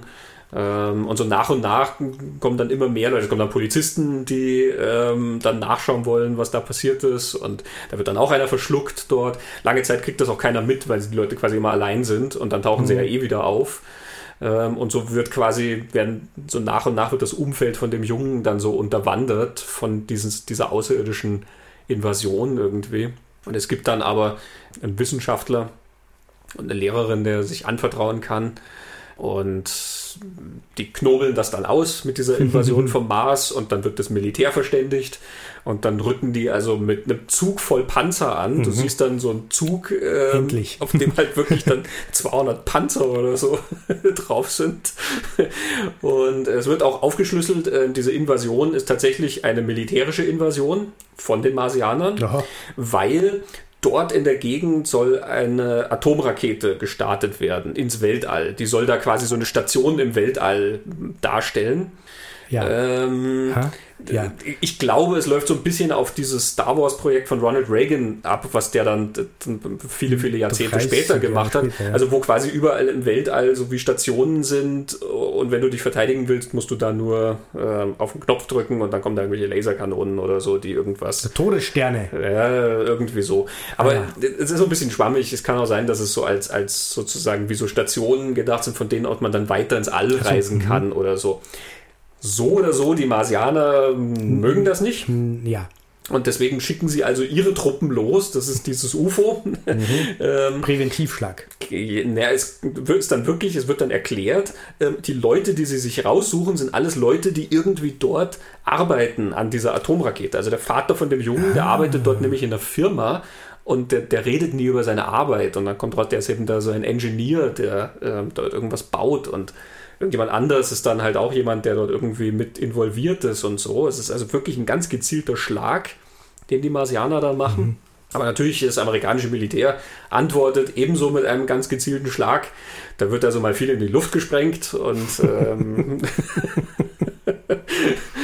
äh, zum Schluss kommen die dann auch in dieses Raumschiff, also was da im, im Boden irgendwie verbuddelt ist, ähm, kommen die dann rein und da sind dann auch tatsächlich grüne Männchen. Also da gehen dann so Männer, die in grünen Anzügen ähm, einfach sind und an den Händen haben sie immer nur so drei, drei dicke Finger. Die gehen da drin rum und mit denen wird dann halt gekämpft und wird viel geschossen und so. Und da gibt es dann so einen Anführer, das ist quasi nur so ein Kopf mit, mit also so Schultern. Ähm, und das ist in so einer Kugel, in so einer Glaskugel irgendwie. Das ist quasi der, der Leiter oder das Gehirn der Außerirdischen oder so. Äh, da können sie dann ratzfatz die äh, Bedrohung irgendwie äh, abwenden und die Marsianer dann wieder heimschicken. Und dann ist alles gut. Also der militärische Einsatz oder der, der, der militärische Verteidigungsaktion hat sich dann also gelohnt. Ähm, Gott sei Dank. Spielberg erwähnt den Film in Watch the Skies. ah, ja. Das, ähm, also, wo die Eltern dann so verändert sind Mhm. für das Kind und das Kind Angst vor den Eltern bekommt und äh, das hat, muss ihn sehr gepackt haben, jetzt wieder da. Das ist sehr mitgenommen. Ja, das passt zu dem Kind aus Them, was er Genau. erwähnt. Ne? Es ist auch wirklich diese erste halbe Stunde des Films, die ist auch fantastisch. Also ich finde, die ist sehr schön gemacht und effektiv, weil sie ja tatsächlich was Unheimliches an sich hat, Mhm. wie das wegbricht und wie allein der Junge dann ist. Ähm, weil er ja halt nirgendwo mehr hingehen kann. Ne? Also es ist schon arg, wenn er dann von seinem Vater geschlagen wird oder so. Und dann ist halt noch, ja, seine Mutter bleibt ja dann noch über und dann kommt halt auch der, der Punkt natürlich, wo seine Mutter auch übernommen wurde und er kann dann nicht mehr sich an seine Mutter wenden und so. Ähm, Also wie sich das zuzieht, das ist sehr, sehr schön und sehr effektiv gemacht und das Budget war ganz gering und Menzies als Szenenbildner hat das dann auch oft so gelöst, dass ganz viele von diesen Orten total leer sind. Also der Junge geht auf eine Polizeistation und die Polizeistation besteht im Endeffekt aus einem leeren Korridor und da steht ein Schreibtisch in der Mitte und da hockt halt dann dieser Polizist und der Junge geht halt dahin und will halt irgendwie berichten. äh, Das ist ein achtjähriger Junge oder so, ne? Will halt dann berichten von den, was da passiert und so. Und der Polizist glaubt natürlich nichts und irgendwie so. Und dadurch, dass das so leer ist, gewinnt das dann auch nochmal diese etwas, ja, ne, irgendwas ist da ungut irgendwie. Irgendwas ähm, macht dich da nervös in, in diesen Sets. Süß wird der Film dann so nach dieser halben Stunde oder so, weil wenn dann dieser Wissenschaftler ins Spiel kommt, der dir dann erklärt. Das hat man ja schon auch in anderen Filmen. Er und diese Frau, ähm, also er vor allen Dingen, er erklärt das, vor allen Dingen dem Jungen und ihr auch ein bisschen. Er hat auch alles parat. Also ähm, er erklärt dann eben, dass man ja davon ausgehen muss, dass es irgendwo anders auch Leben gibt im All und deswegen, also im Mars, das weiß man ja quasi, weil da Ja. gibt es einen, einen Nordpol und einen Südpol quasi, ne, also mit Eis. Und deswegen ist das also klar und also man geht heute davon aus, weil ja ne, die Temperaturen und die Atmosphäre und sowas, dass die Marsianerstädte unterhalb der, der, der Oberfläche haben, dass die also dort leben. Und er erklärt das immer mit diesem total straighten Gesicht und so very matter of fact sagte dir das und es wird einfach immer fantastischer, was er dir dann erklärt. Und dann fragt er den Jungen eben, also weil diese Flugobjekte, ja, das ist dann wahrscheinlich so, dass die so und so designt sind, damit sie eben atmosphärisch funktionieren, bla bla. Ja, wie das Ding denn ausgesehen haben könnte. Und der Junge sagt so, ja, so und so. Und dann kommt er mit Modellen. Der Wissenschaftler hat dann Fotos und Modelle. Dann geht er zum Schrank und holt halt irgendwie sowas aus, was wie ein Globus aussieht. Und der Junge sagt, na, sowas war es nicht. Und dann geht er wieder zum Schrank und holt halt das raus, was wie so der klassische fliegende Untertassen aus. Und dann, ja, genau so sah es aus. Und er, ja, das ist ein Typ, weiß ich, Typ 1 äh, UFO, wie man schon festgestellt hat. Also, und die Szene hört halt einfach nicht auf. Und es wird immer absurder. Und der erklärt und erklärt dir diesen kompletten Plan. Und erklärt dir, dass das eben mit der Atomrakete, die dort eben hochgeschossen werden soll und was da das Sinn und Zweck ist. Und der Junge fragt dann so, ja, aber quasi, warum haben es dann den und den erwischt und so? Und der Wissenschaftler sagt, ja, also er weiß ja nicht, der Vater arbeitet da und hier, also das macht alles Sinn und mhm. das, da kippt der Film dann so ein bisschen und dann rückt halt das große Militär an und das hat halt natürlich heutzutage auch so ein bisschen, ne, wenn ja. du dir das jetzt ansiehst und dann drücken die halt mit 200 Panzern an, ja, okay. Ist trotzdem ein, ein, ein schöner und, mhm. und, und, unterhaltsamer Film, ne? aber das wirklich Coole ist die erste halbe Stunde von dem Ding. Mhm.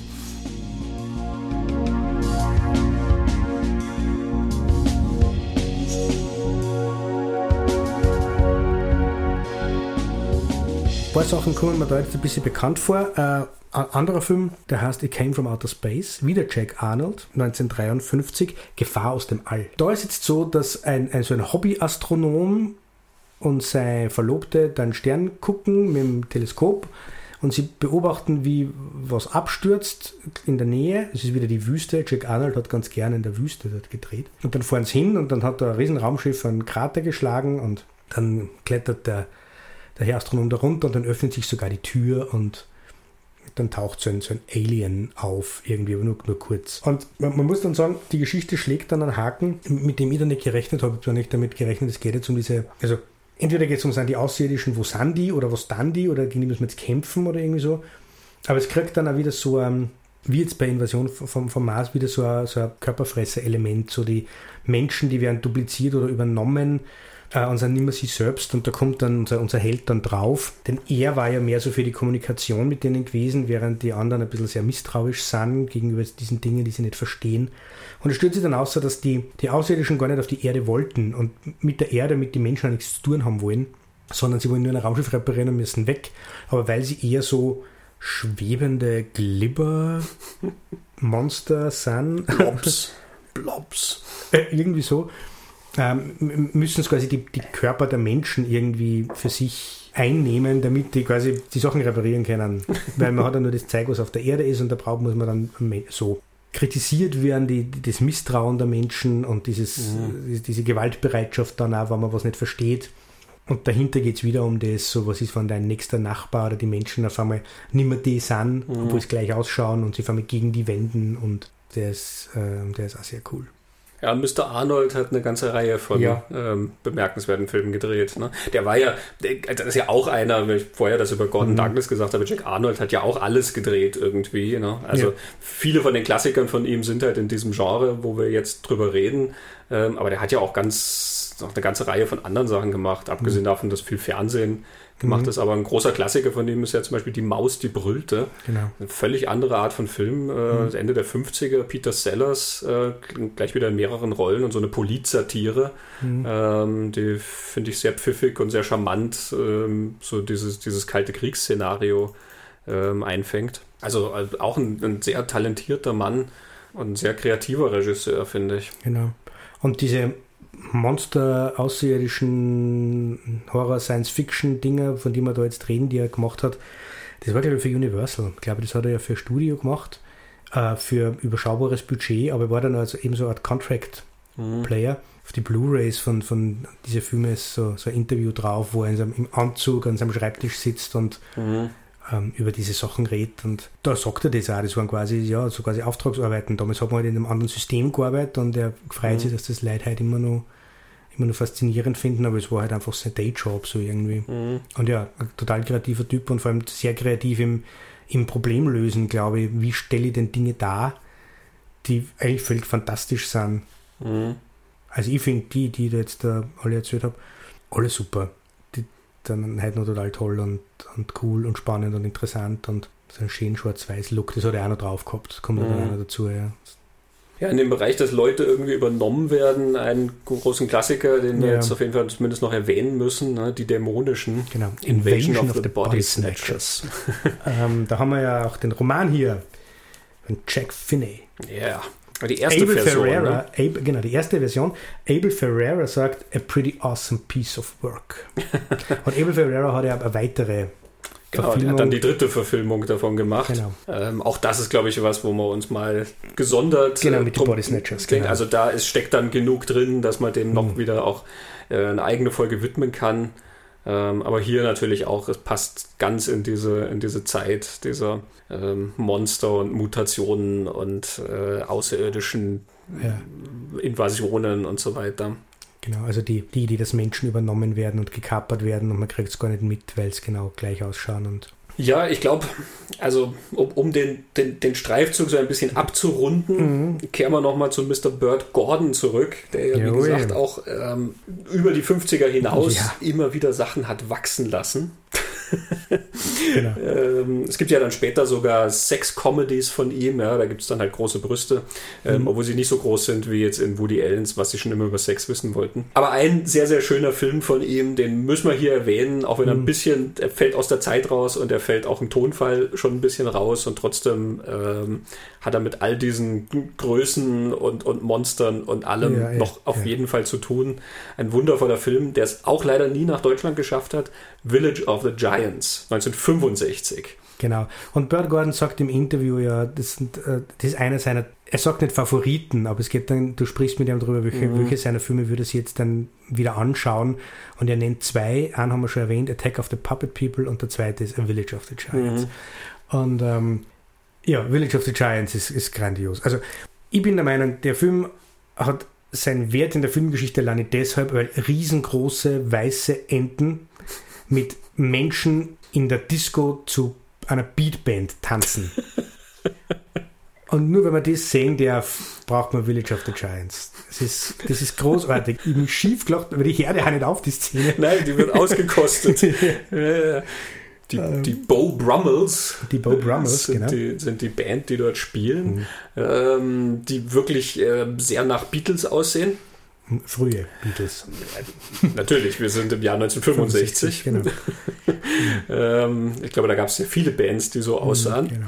Und das mit diesen gigantischen Enten, die da tanzen, ist ja auch sehr nett Burt Gordon-Style gelöst, mhm. dass es halt zwei so Säulen quasi gibt in diesem Raum mhm. und die dienen dazu, das Bild einzuschränken, mhm. dass du quasi zwischen den Säulen stehen die Enten und tanzen mhm. und rundherum hast du die Leute, die in der Disco sind mhm. und das beobachten und somit schaut es dann so aus, als wäre das äh, ein Bild. Und total süß finde ich ja, dass dann der eine Typ, ähm, weil ja alle so aufgekratzt sind mit diesen Dingen, der dann darauf hinweist, Those are my ducks. Genau, those are my ducks, genau. Äh, also Village of the Giants äh, ist ja schon deshalb einmal anders als die anderen beiden, die wir von Bert Gordon jetzt halt ähm, genauer erwähnt haben. Amazing Colossal Man und Attack of the Puppet People. Den ist einmal in Farbe, 65, nicht in Schwarz-Weiß. Mhm. Äh, hat, hat große Stars. Ron Howard und Bo Bridges. Jawohl. Bo Bridges war 19 und Ron Howard war 8. Ja, also man muss vielleicht dazu sagen, sie waren noch keine ja. damals, nicht wahr? äh, ein Kind. Bo Bridges war halt der Junge von Lloyd Bridges. Mhm. Äh, auch noch wirklich Babyface in diesem mhm. Film. Äh, es ist auch dabei Tim Rooney. Ah, das Sohn von das Mickey. Sohn von Mickey Rooney. Mhm. Tisha Sterling, das ist die Tochter der Schauspielerin Anne Southern. Mhm. Also so durchgezogen, dass das immer irgendwie die, die Kinder auch waren. Ne? Genau. Tommy Kirkoni, der mitspielt, war einer von den Mausketiers von Disney. Und die Go-Tänzerin Tony Basil, Aha. die zu der Zeit wohl auch bekannt war. Okay. Ja, und es geht in Village of the Giants darum, dass zum einen eine, eine Gruppe sehr lebensfroher junger Menschen in einer Kleinstadt strandet. Das ist so die Posse rund um Bow Bridges. Die tanzen recht gerne zu Beatmusik und recht ausführlich. Mhm, sogar im Schlamm. Genau, und im Regen. Und dann gibt es so Ronnie Howard, der nur Genius ähm, heißt. Der hat so ein Chemiebaukastenlabor. Das ist so ein Kind, das so mit Chemikalien bastelt. Und der entwickelt zufällig irgendwas so ein Goo. Das ist so eine Paste. Ähm, und wenn die, die Tiere von der Paste schlecken, dann werden sie riesengroß.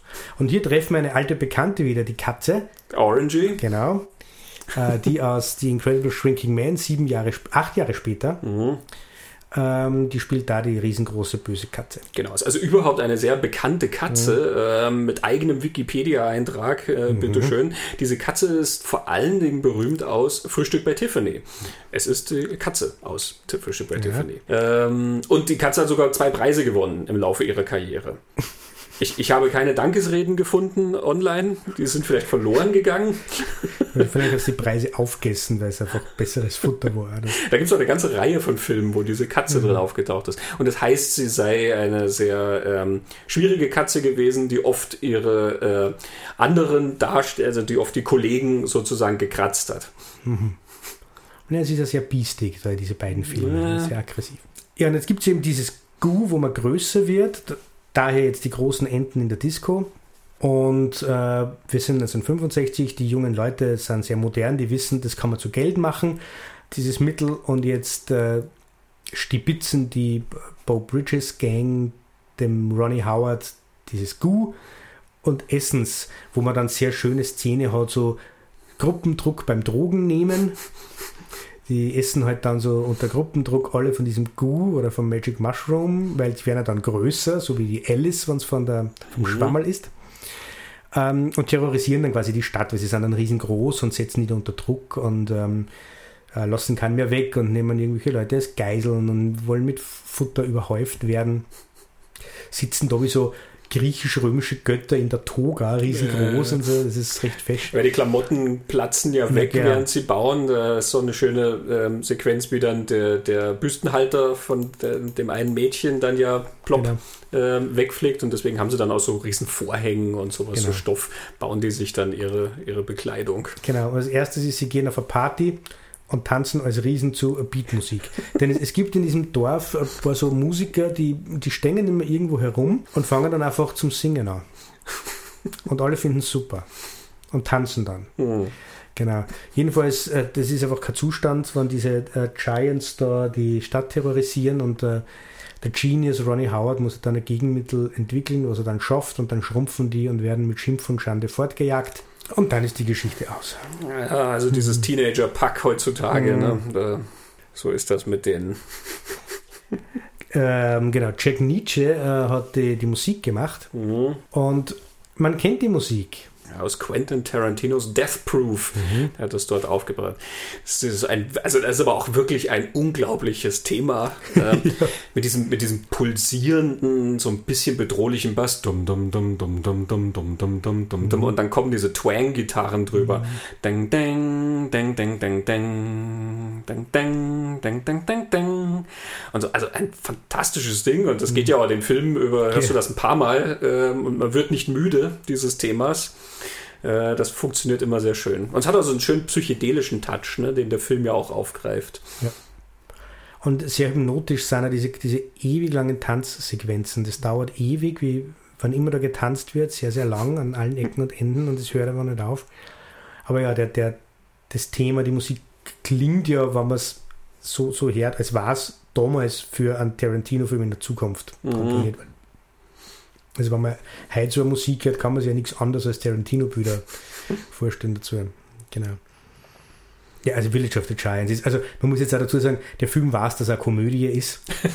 ja. äh, der, der ist sehr lustig und äh, kann mit der Ernst, es gibt aber so, glaube ich, ernsthaftere Momente, Bo Bridges hat er so auseinandersetzung, wo er dann schon groß ist, also eine Auseinandersetzung mit dem Sheriff, wo es um das geht, wir, wir Jungen werden von den Erwachsenen immer unterdrückt. Mhm und jetzt sind wir mal frei und wir, wir, uns wird immer nur gesagt, wir dürfen nichts und jetzt wehren wir uns einmal. Also diese Jugendrebellion, die halt da in die späten 50er angefangen hat und über die 60er natürlich dann so voll hochschwappt, mhm. gestützt vom Rock'n'Roll und von der Musik und bis zur Gegenkultur halt dann wird. Ja, ich finde, das fängt da dann auch irgendwie sehr schön ein und wie du sagst, mhm. auch sehr witzig. Also das, ja. das setzt den Film dann auch sehr ab. Also äh, alle diese Filme haben irgendwo schon so ein gewisses Augenzwinkern. Also gerade Burt Gordon ähm, hat immer so einen gewissen Humor dann mit dabei, auch wenn das tragische Figuren und sowas sind.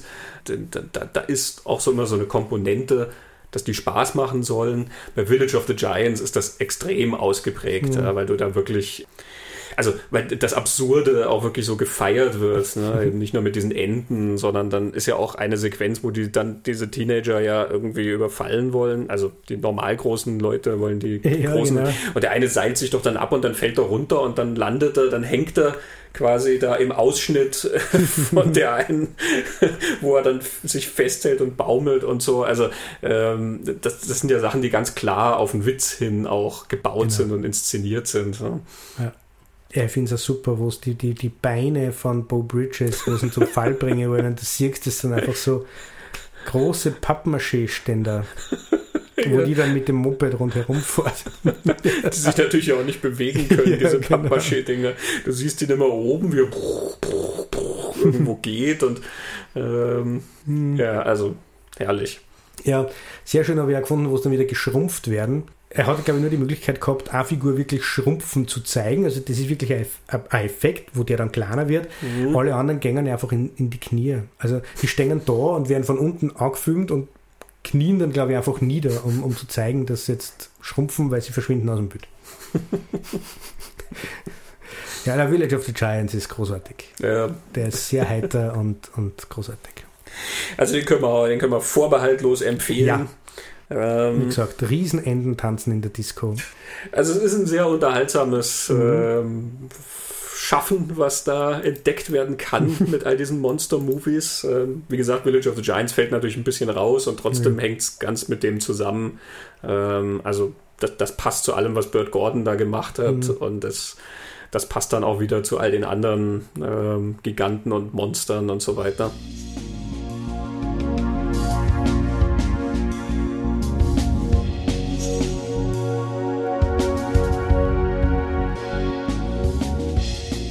Also, ne, da gibt es noch Dutzende und Hunderte von Filmen und so weiter, aber vielleicht gucken wir noch mal so im Überblick äh, auf so ein paar Themen, die da auffallen in diesen Filmen.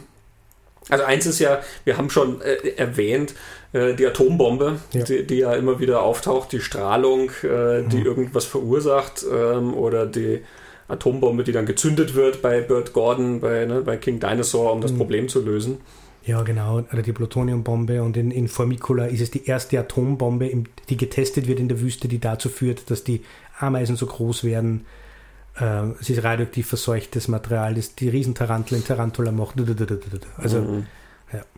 die Atombombe. Ja, in die Zeit fällt ja zum Beispiel auch dann, wenn du weg von Amerika guckst, äh, Godzilla, der auch in den 50er Ja. Jahren dann aufgetaucht ist und hat eine, ganz klare Reaktion auf Ja. diesen Atombombenangriff auf Japan dann war. Und ich finde das immer sehr interessant, weil ja einerseits, also denen ist klar, dass da irgendwie was ganz sozusagen eine Waffe da ist, deren Auswirkungen wir auch nicht ganz verstehen. Ähm, und das wird dann halt in dieser Weise irgendwie so weitergesponnen, was da passieren kann. Und gleichzeitig ist es halt so eine naive äh, Sichtweise ne, auf, auf das, was da ist. Äh, die Strahlung verursacht dann eben, dass irgendwas groß wird oder, oder klein wird oder irgendwie so. Und das lässt sich dann auch wieder mit irgendeiner Medizin behandeln. Ne? Du kannst mit der Spritze dann kommen und ähm, nicht immer, beim Shrinking Man natürlich nicht, aber Was man da nicht vergessen darf, ist, ähm, wir haben angefangen 1951 mit das Ding aus einer anderen Welt, das war so das, das früheste und wir haben dann schon darüber geredet, wie positiv das Militär zum Teil besetzt ist. Wir reden da von amerikanischem Kino, vom amerikanischen Militär. Die Filme fangen an sechs Jahre, dann acht Jahre, neun Jahre, zehn Jahre nach Ende des Zweiten Weltkriegs, wo das amerikanische Militär sehr positiv besetzt war, vor allem in der westlichen Welt, die es ja damals schon gegeben hat, aber vor allem in Amerika. Also, dass das gute Jungs sind, die die richtigen Entscheidungen treffen und denen man die, die, das Schicksal der Welt in die Hände legen kann und das ist kein Problem, äh, das reflektiert sich da total. Also das Ding aus einer anderen Welt, das ist einfach ein saucooler Soldatenhaufen, mhm. nur. Also mit denen war ich gern befreundet, also es ist sicher immer lässig mit denen. Da erlebt man was und es macht Spaß und die klopfen Mhm. gute Sprüche und so. Es verschiebt sich dann schon, schon ein bisschen, also wenn dann der, der Napalm-Angriff da 55 auf die Riesentarantel kommt, da denkst du halt, oh je, oh je, aber da ist noch dieses Grundvertrauen da. Aber je, je weiter die 50 Jahre fortschreiten, da kommt dann der Koreakrieg, der, der in Amerika ja noch positiv gesehen wird, und dann kommt aber schon der Vietnamkrieg. Da wird es dann ein bisschen skeptisch, ob die nicht vielleicht irgendwelche komischen Dinge im Schilde führen. Beim Colossal Man verstecken die den schon. Also so leichte Veränderungen kommen da. Aber das ist da auch stark, stark dahinter. Du hast oft erwähnt, es kommt das Militär und löst das Problem, Invasion Ja. vom Mars und so. Also das ist so auffällig, weil Ja. du das halt heutzutage auch. Aber ich zieh's fast zurück. In den Michael Bay-Filmen kommt ja dann auch immer das Militär und äh, löst alles. Ne? Da kommt dann äh, in den Transformers, die rücken dann an, der eine Typ trägt nie einen Helm und einfach mit massiver Gewalt ähm, wird Ja. dann halt der Krieg Ägypten. ausgefochten, aber der wird ja fürs Gute ausgefochten, also passt das alles. Invasion Also in Ägypten und so. genau, ein paar Pyramiden werden beschädigt, aber Ja. hey, ähm, Kollateralschäden, was soll's. Nein, also natürlich diese Naivität, die, die zieht sich dann fort, aber man merkt sie trotzdem natürlich in diesem 50er-Jahre-Film noch viel, viel extremer. Wie du sagst, das sind die Guten, ähm, die da kommen und gewisse Sachen müssen halt so gemacht werden. Ne? Eben, dann muss halt so ein Napalm-Angriff oder sowas ähm, erfolgen, ähm, um das halt zu lösen. Es, es müssen dann halt Sachen gesprengt und bombardiert und ich weiß nicht was werden. Ähm, aber im Prinzip, also da äh, merkt man am meisten so diesen, diesen Bruch auch oft, also wo man auch als heutiger Zuseher, finde ich, dann so ein bisschen sich distanziert von diesen Filmen. Also eben Invasion vom Mars, das ist eigentlich eine Geschichte von einem kleinen Jungen, der ähm, diese Invasion Mhm. mitkriegt und in, in diese in, in diese Bedrohung halt reingerät und dann wird sein Umfeld nach und nach übernommen und er findet halt zum Glück jemanden, der ihm da glaubt und alles. Und dann kommt halt das Militär und äh, sobald das Militär kommt, ist die Geschichte des Jungen auch so ein bisschen zur Seite geschoben. Der, der spielt dann schon noch eine Rolle und ist dann im Finale noch drin, aber eigentlich ist dann halt das Militär der große Held von diesem Ding. Toby Hooper hat das ein bisschen zurückgenommen, zum Beispiel im Remake. Ne? Mhm. Also da, da rückt auch das Militär an und trotzdem bleibt er halt mehr an diesem, äh, an dieser Hauptfigur dann eigentlich dran. Und äh, bei sehr vielen Sachen in, in, zu dieser Zeit, auch Mhm. bei Them ist es so, das ist ja im Prinzip eine Militäraktion nach der anderen. Mhm. Also das sind deine Hauptfiguren. Ja? Du, du folgst Leuten, die fürs Militär arbeiten oder für die Regierung dann arbeiten. Ähm, Mhm. und du folgst diesen, diesen ähm, Schritten, die die halt unternehmen, um die Bevölkerung zu schützen und äh, diese Gefahr einzudämmen. Du hast ja da gar keine Personen sozusagen oder keine tragenden Personen, die irgendwie uns repräsentieren, also als, als Bevölkerung. Bei anderen Filmen genauso, Beginning of the End folgst du dann genauso, sozusagen den Experten, ne? dem, dem Militär und den Wissenschaftlern und allem, die Leute, die halt dann drüber debattieren, was sind die besten Herangehensweisen. Genau, dahinter stehen immer diese, diese Ängste, zum, zum einen die Invasion, also Krieg der Welten, ja, eine Invasion und das Militär reagiert. Also so die, In- die Angst vor der Invasion, die da immer dargestellt wird, irgendeine Art von Invasion, wo immer die herkommt, ob das jetzt Monster, Ameisen oder Außerirdische oder so sind, und manchmal kombiniert mit, mit dieser Unterwanderung. Wo eben diese Kommunismusangst daherkommt, so dieses das Gleichmachen, alle sind wir quasi ein Gesamtvolkskörper, der gleich denkt, gleich geschaltet, damit sind wir friedlich, damit ist aber jede Individualität weg und man erkennt es aber nicht. Der Mensch schaut gleich aus und verhält sich gleich, aber irgendwas passt nicht. Also das ist gerade in die Dämonischen halt dann so.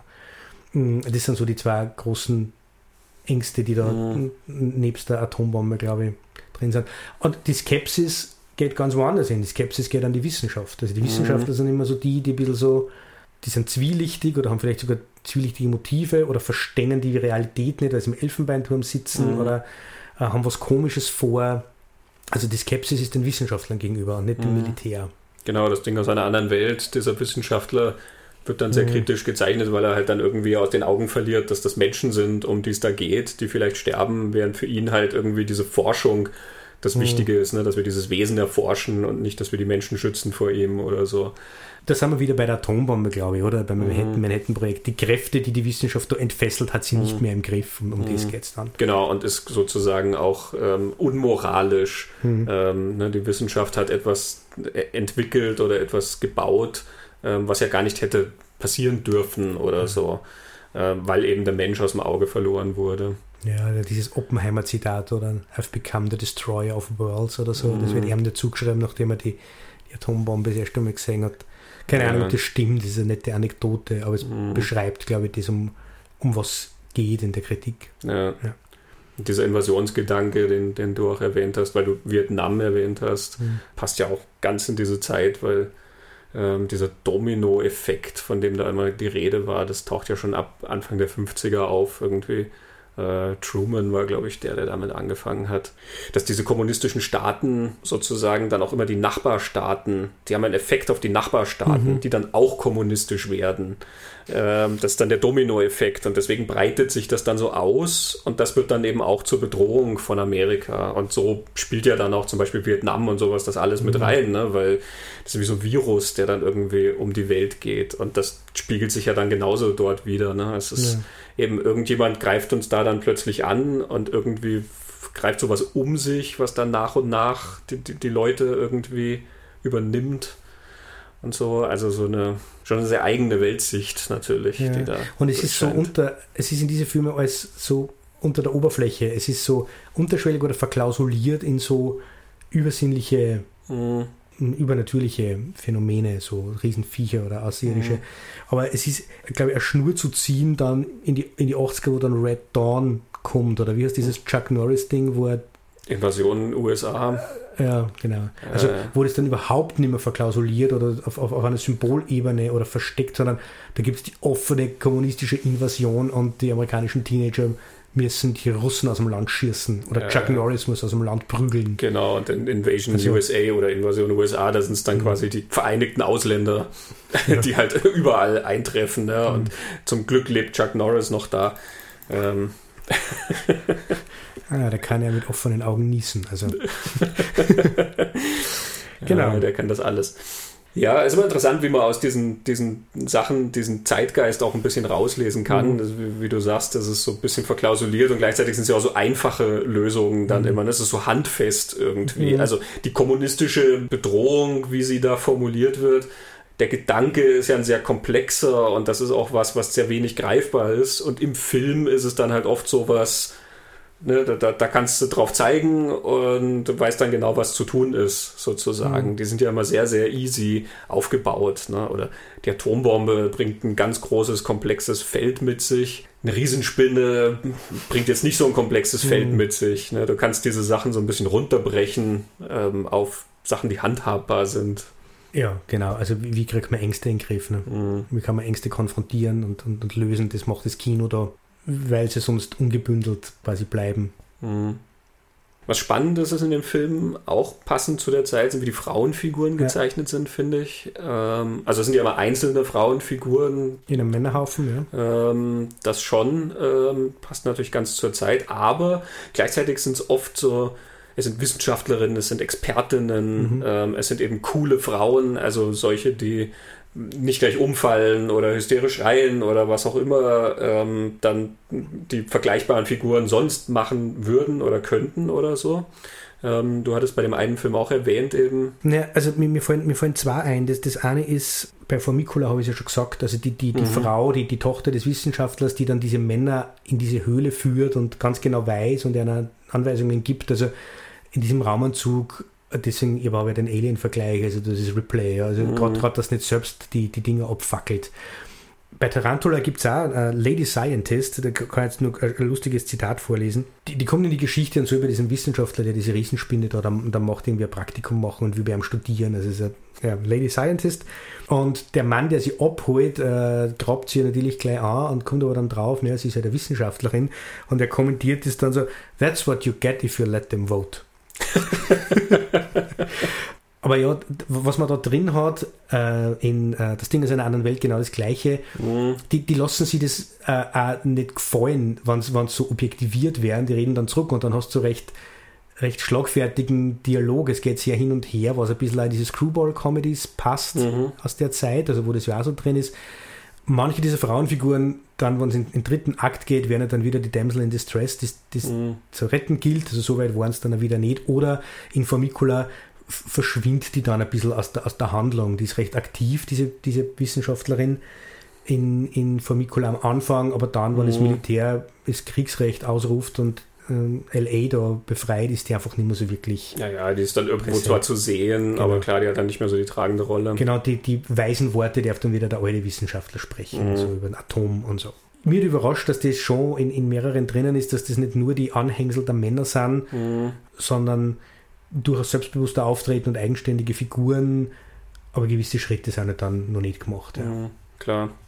Also es hat was trotzdem was, was einfach was sehr Progressives an sich mhm. eben, finde ich, wie die da auftreten. Ja. Ähm, also wenn man die Zeit bedenkt, also witzig ist, wenn sie über das Wahlrecht reden, weil das Wahlrecht in Amerika für Frauen ist in den 20er Jahren eingeführt worden. ähm, ja. Aber man weiß ja, dass solche Sachen oft ein bisschen brauchen, bis die Leute damit genau. endlich fertig werden. ähm, ja, aber wenn, es ein Mann ist, der, der zwischen 40 und 50 ist, ja, und, dann, und dann da 55, also dann war der jetzt ein Kind, und den noch nicht wählen dürfen. dann, dann ist das für den halt was Neues. Hat er diese Veränderung nämlich auch miterlebt. Mhm. Und eben die Wahrheit, also die Wirklichkeit in den 50er Jahren ist halt nun mal die, dass die meisten Frauen. Hausfrauen waren. Ähm, die Frauen, die während des Zweiten Weltkriegs zu arbeiten begonnen haben, weil die, die Männer alle unterwegs im Krieg waren, ähm, mhm. die haben die ganzen Jobs ja wieder abgegeben, als die ja. Männer zurückkamen und standen halt wieder zu Hause, waren Hausfrauen und Mütter. Ähm, es gab ganz, ganz wenig Frauen, die studiert haben zu dieser Zeit. Ähm, die, die Einkommensschere war enorm. Also ich glaube, Frauen haben, weiß nicht, 60 Prozent oder so von dem verdient, vielleicht was Männer verdient hätten und so. Und dann die entsprechenden Gesetze zu so Equal äh, Payment und so weiter kommen dann auch erst in den 60ern. Also das mhm. ist eine, eine Zeit, ähm, wo das halt wirklich, ich glaube, auffällt, wie diese Frauen auftreten in den Filmen. Mhm. Und der. Und mhm. vor allem, weil es jetzt gerade seit einigen Jahren genau dieses Thema ja im Kino ein riesengroßes ist. Mhm. Ja. Stimmt, ja. Ja, dann haben wir noch, noch was, wo wir nur mit Bird Gordon erzählen lassen können. Genau, ja. Einmal wollen wir ihn noch äh, mhm. anklingen lassen. Wir haben es ja auch ein paar Mal schon gesagt, die tragischen Figuren. Mhm. Ähm, Gerade bei ihm, der Attack of the Puppet People, dieser, mhm. dieser genau. Puppenbauer, ähm, der, der, Colossal General, Man. Colossal Man und mhm. so weiter. Viele von diesen, diesen Kreaturen ähm, oder Figuren sind halt dann tragisch, ähm, mhm. was sehr interessant ist. Du hattest ja auch Guillermo del Toro ähm, mhm. erwähnt, der sich das aus Creature of the Black Lagoon mhm. rausgepickt hat. Ähm, ich habe mir dann so gedacht, ja, das ist halt das, worauf er reagiert. Ne? Das mhm. ist das, mhm. was sich irgendwie im Kopf so festsetzt. Wir hatten ja damals bei King Kong zum Beispiel auch drüber geredet, wie dieser Affe die, so eine Identifikationsfigur yeah. ist. Ne? Und, mhm. und genauso funktionieren ja zum Beispiel die klassischen Monster Frankenstein und Dracula mhm. und so weiter, ähm, dass man sich irgendwie mit denen verbunden fühlt, mit ihrem Anderssein, mit mhm. ihrem Verlorensein in der Welt und so weiter. Ne? Und darauf zielen die dann auch ab. Da hören wir nochmal Bert Gordon, wie ich ihn gefragt hatte, eben auf ähm, dieses Element der Tragik äh, und dann auch von diesen Figuren, die er da gemacht hat ähm, wer denn nun ganz besonderen Platz in seinem Herzen hat. Um, so one thing I noticed in, in a lot of your films is that many of the creatures um, are actually tragic figures, and I think that's what's what makes the story special. Um, like the amazing colossal man, that's a very tragic figure, actually. Uh-huh. Is that something you're going for um, to to move the story on an emotional level? Oh, definitely, definitely. The uh, I try to have the people uh, have, feel uh, great feelings for for my monsters, yeah, even if it's if it's all good for him or all struggling, uh, or if it's humorous or it isn't humorous. Uh, it's very important that the audience loves or likes or, or cheers for the monster. And uh, just about all the movies I make. Some they don't, but uh, yeah, I um, very important. Do you have any favorite creature of um, out of, of, of your movies? Of, of all my movies? Yeah. Love them all. I can't do. Uh, I can't really have a favorite. I, uh, God, I love them all. ja, God, I love them all. So ein, ein schöner Abschluss ja. für so ein Streifzug durch, finde ich, ein sehr unterhaltsames B-Movie-Feld. Ähm, ja, es gibt viel zu entdecken in dem ja, Bereich, finde ich. Ähm, man muss sich darauf einlassen. Man muss sich auch immer darüber bewusst sein, das sind Filme, die als Unterhaltungsfilme gemacht sind. Ähm, die sollen nicht zu 100% ernst genommen werden. Die sollen auch ein gewisses Vergnügen bereiten. Ähm, natürlich soll, sollen die aufregend und so sein und äh, gerade aus heutiger Sicht sind sie es nicht immer. ja, die sind 70 Jahre alt. Ja, also klar, das hat auch einen gewissen Charme dann, diese Art. Genau, es waren nicht die, die, teuersten Filme, sondern geringes Budget, sehr viel war handgemacht, sehr viel waren Notlösungen. Die Schauspieler waren jetzt nicht die, die großen. Ja, das, und das gehört zum Charme dann wieder dazu. Ne? Gerade die Schauspieler, die immer so, so ach, schnurgerade dastehen und alles in diesem geradlinigen Modus sagen. Ne? Also, also Leute wie Leslie Nielsen, der in Alarm im Weltall mitgespielt hat, ja, ähm, der ist dann später für diese komischen Rollen deswegen genommen worden, weil er immer so stocksteif dasteht und alles mit diesem geraden Gesicht sagt. Er kann den größten Unfug mit diesem geraden Gesicht runterbeten. Peter Graves, ähm, der auch in einigen von diesen Filmen dann drin war und später mit Mission Impossible und die unglaubliche Reise in einem verrückten Flugzeug und sowas dann bekannt wurde. Auch der, das, das sind die Leute, die mit steinernem Gesicht dir alles erzählen können. Gehört irgendwie zum, zum Charme und Witz, finde ich, der Filme dazu. Und da ist wieder der Shrinking Man als Ausnahme, wo Jack Arnold sagt, der hätte eigentlich eine Oscar-Nominierung kriegen sollen mhm. für die Rolle, weil der hat den kompletten Film mit einem, also mit einem leeren Raum oder mit, einem, ja. mit keinem Gegenüber gespielt und man merkt es zu keiner Sekunde und da hat er recht. Mhm. Das stimmt, ja. Genau.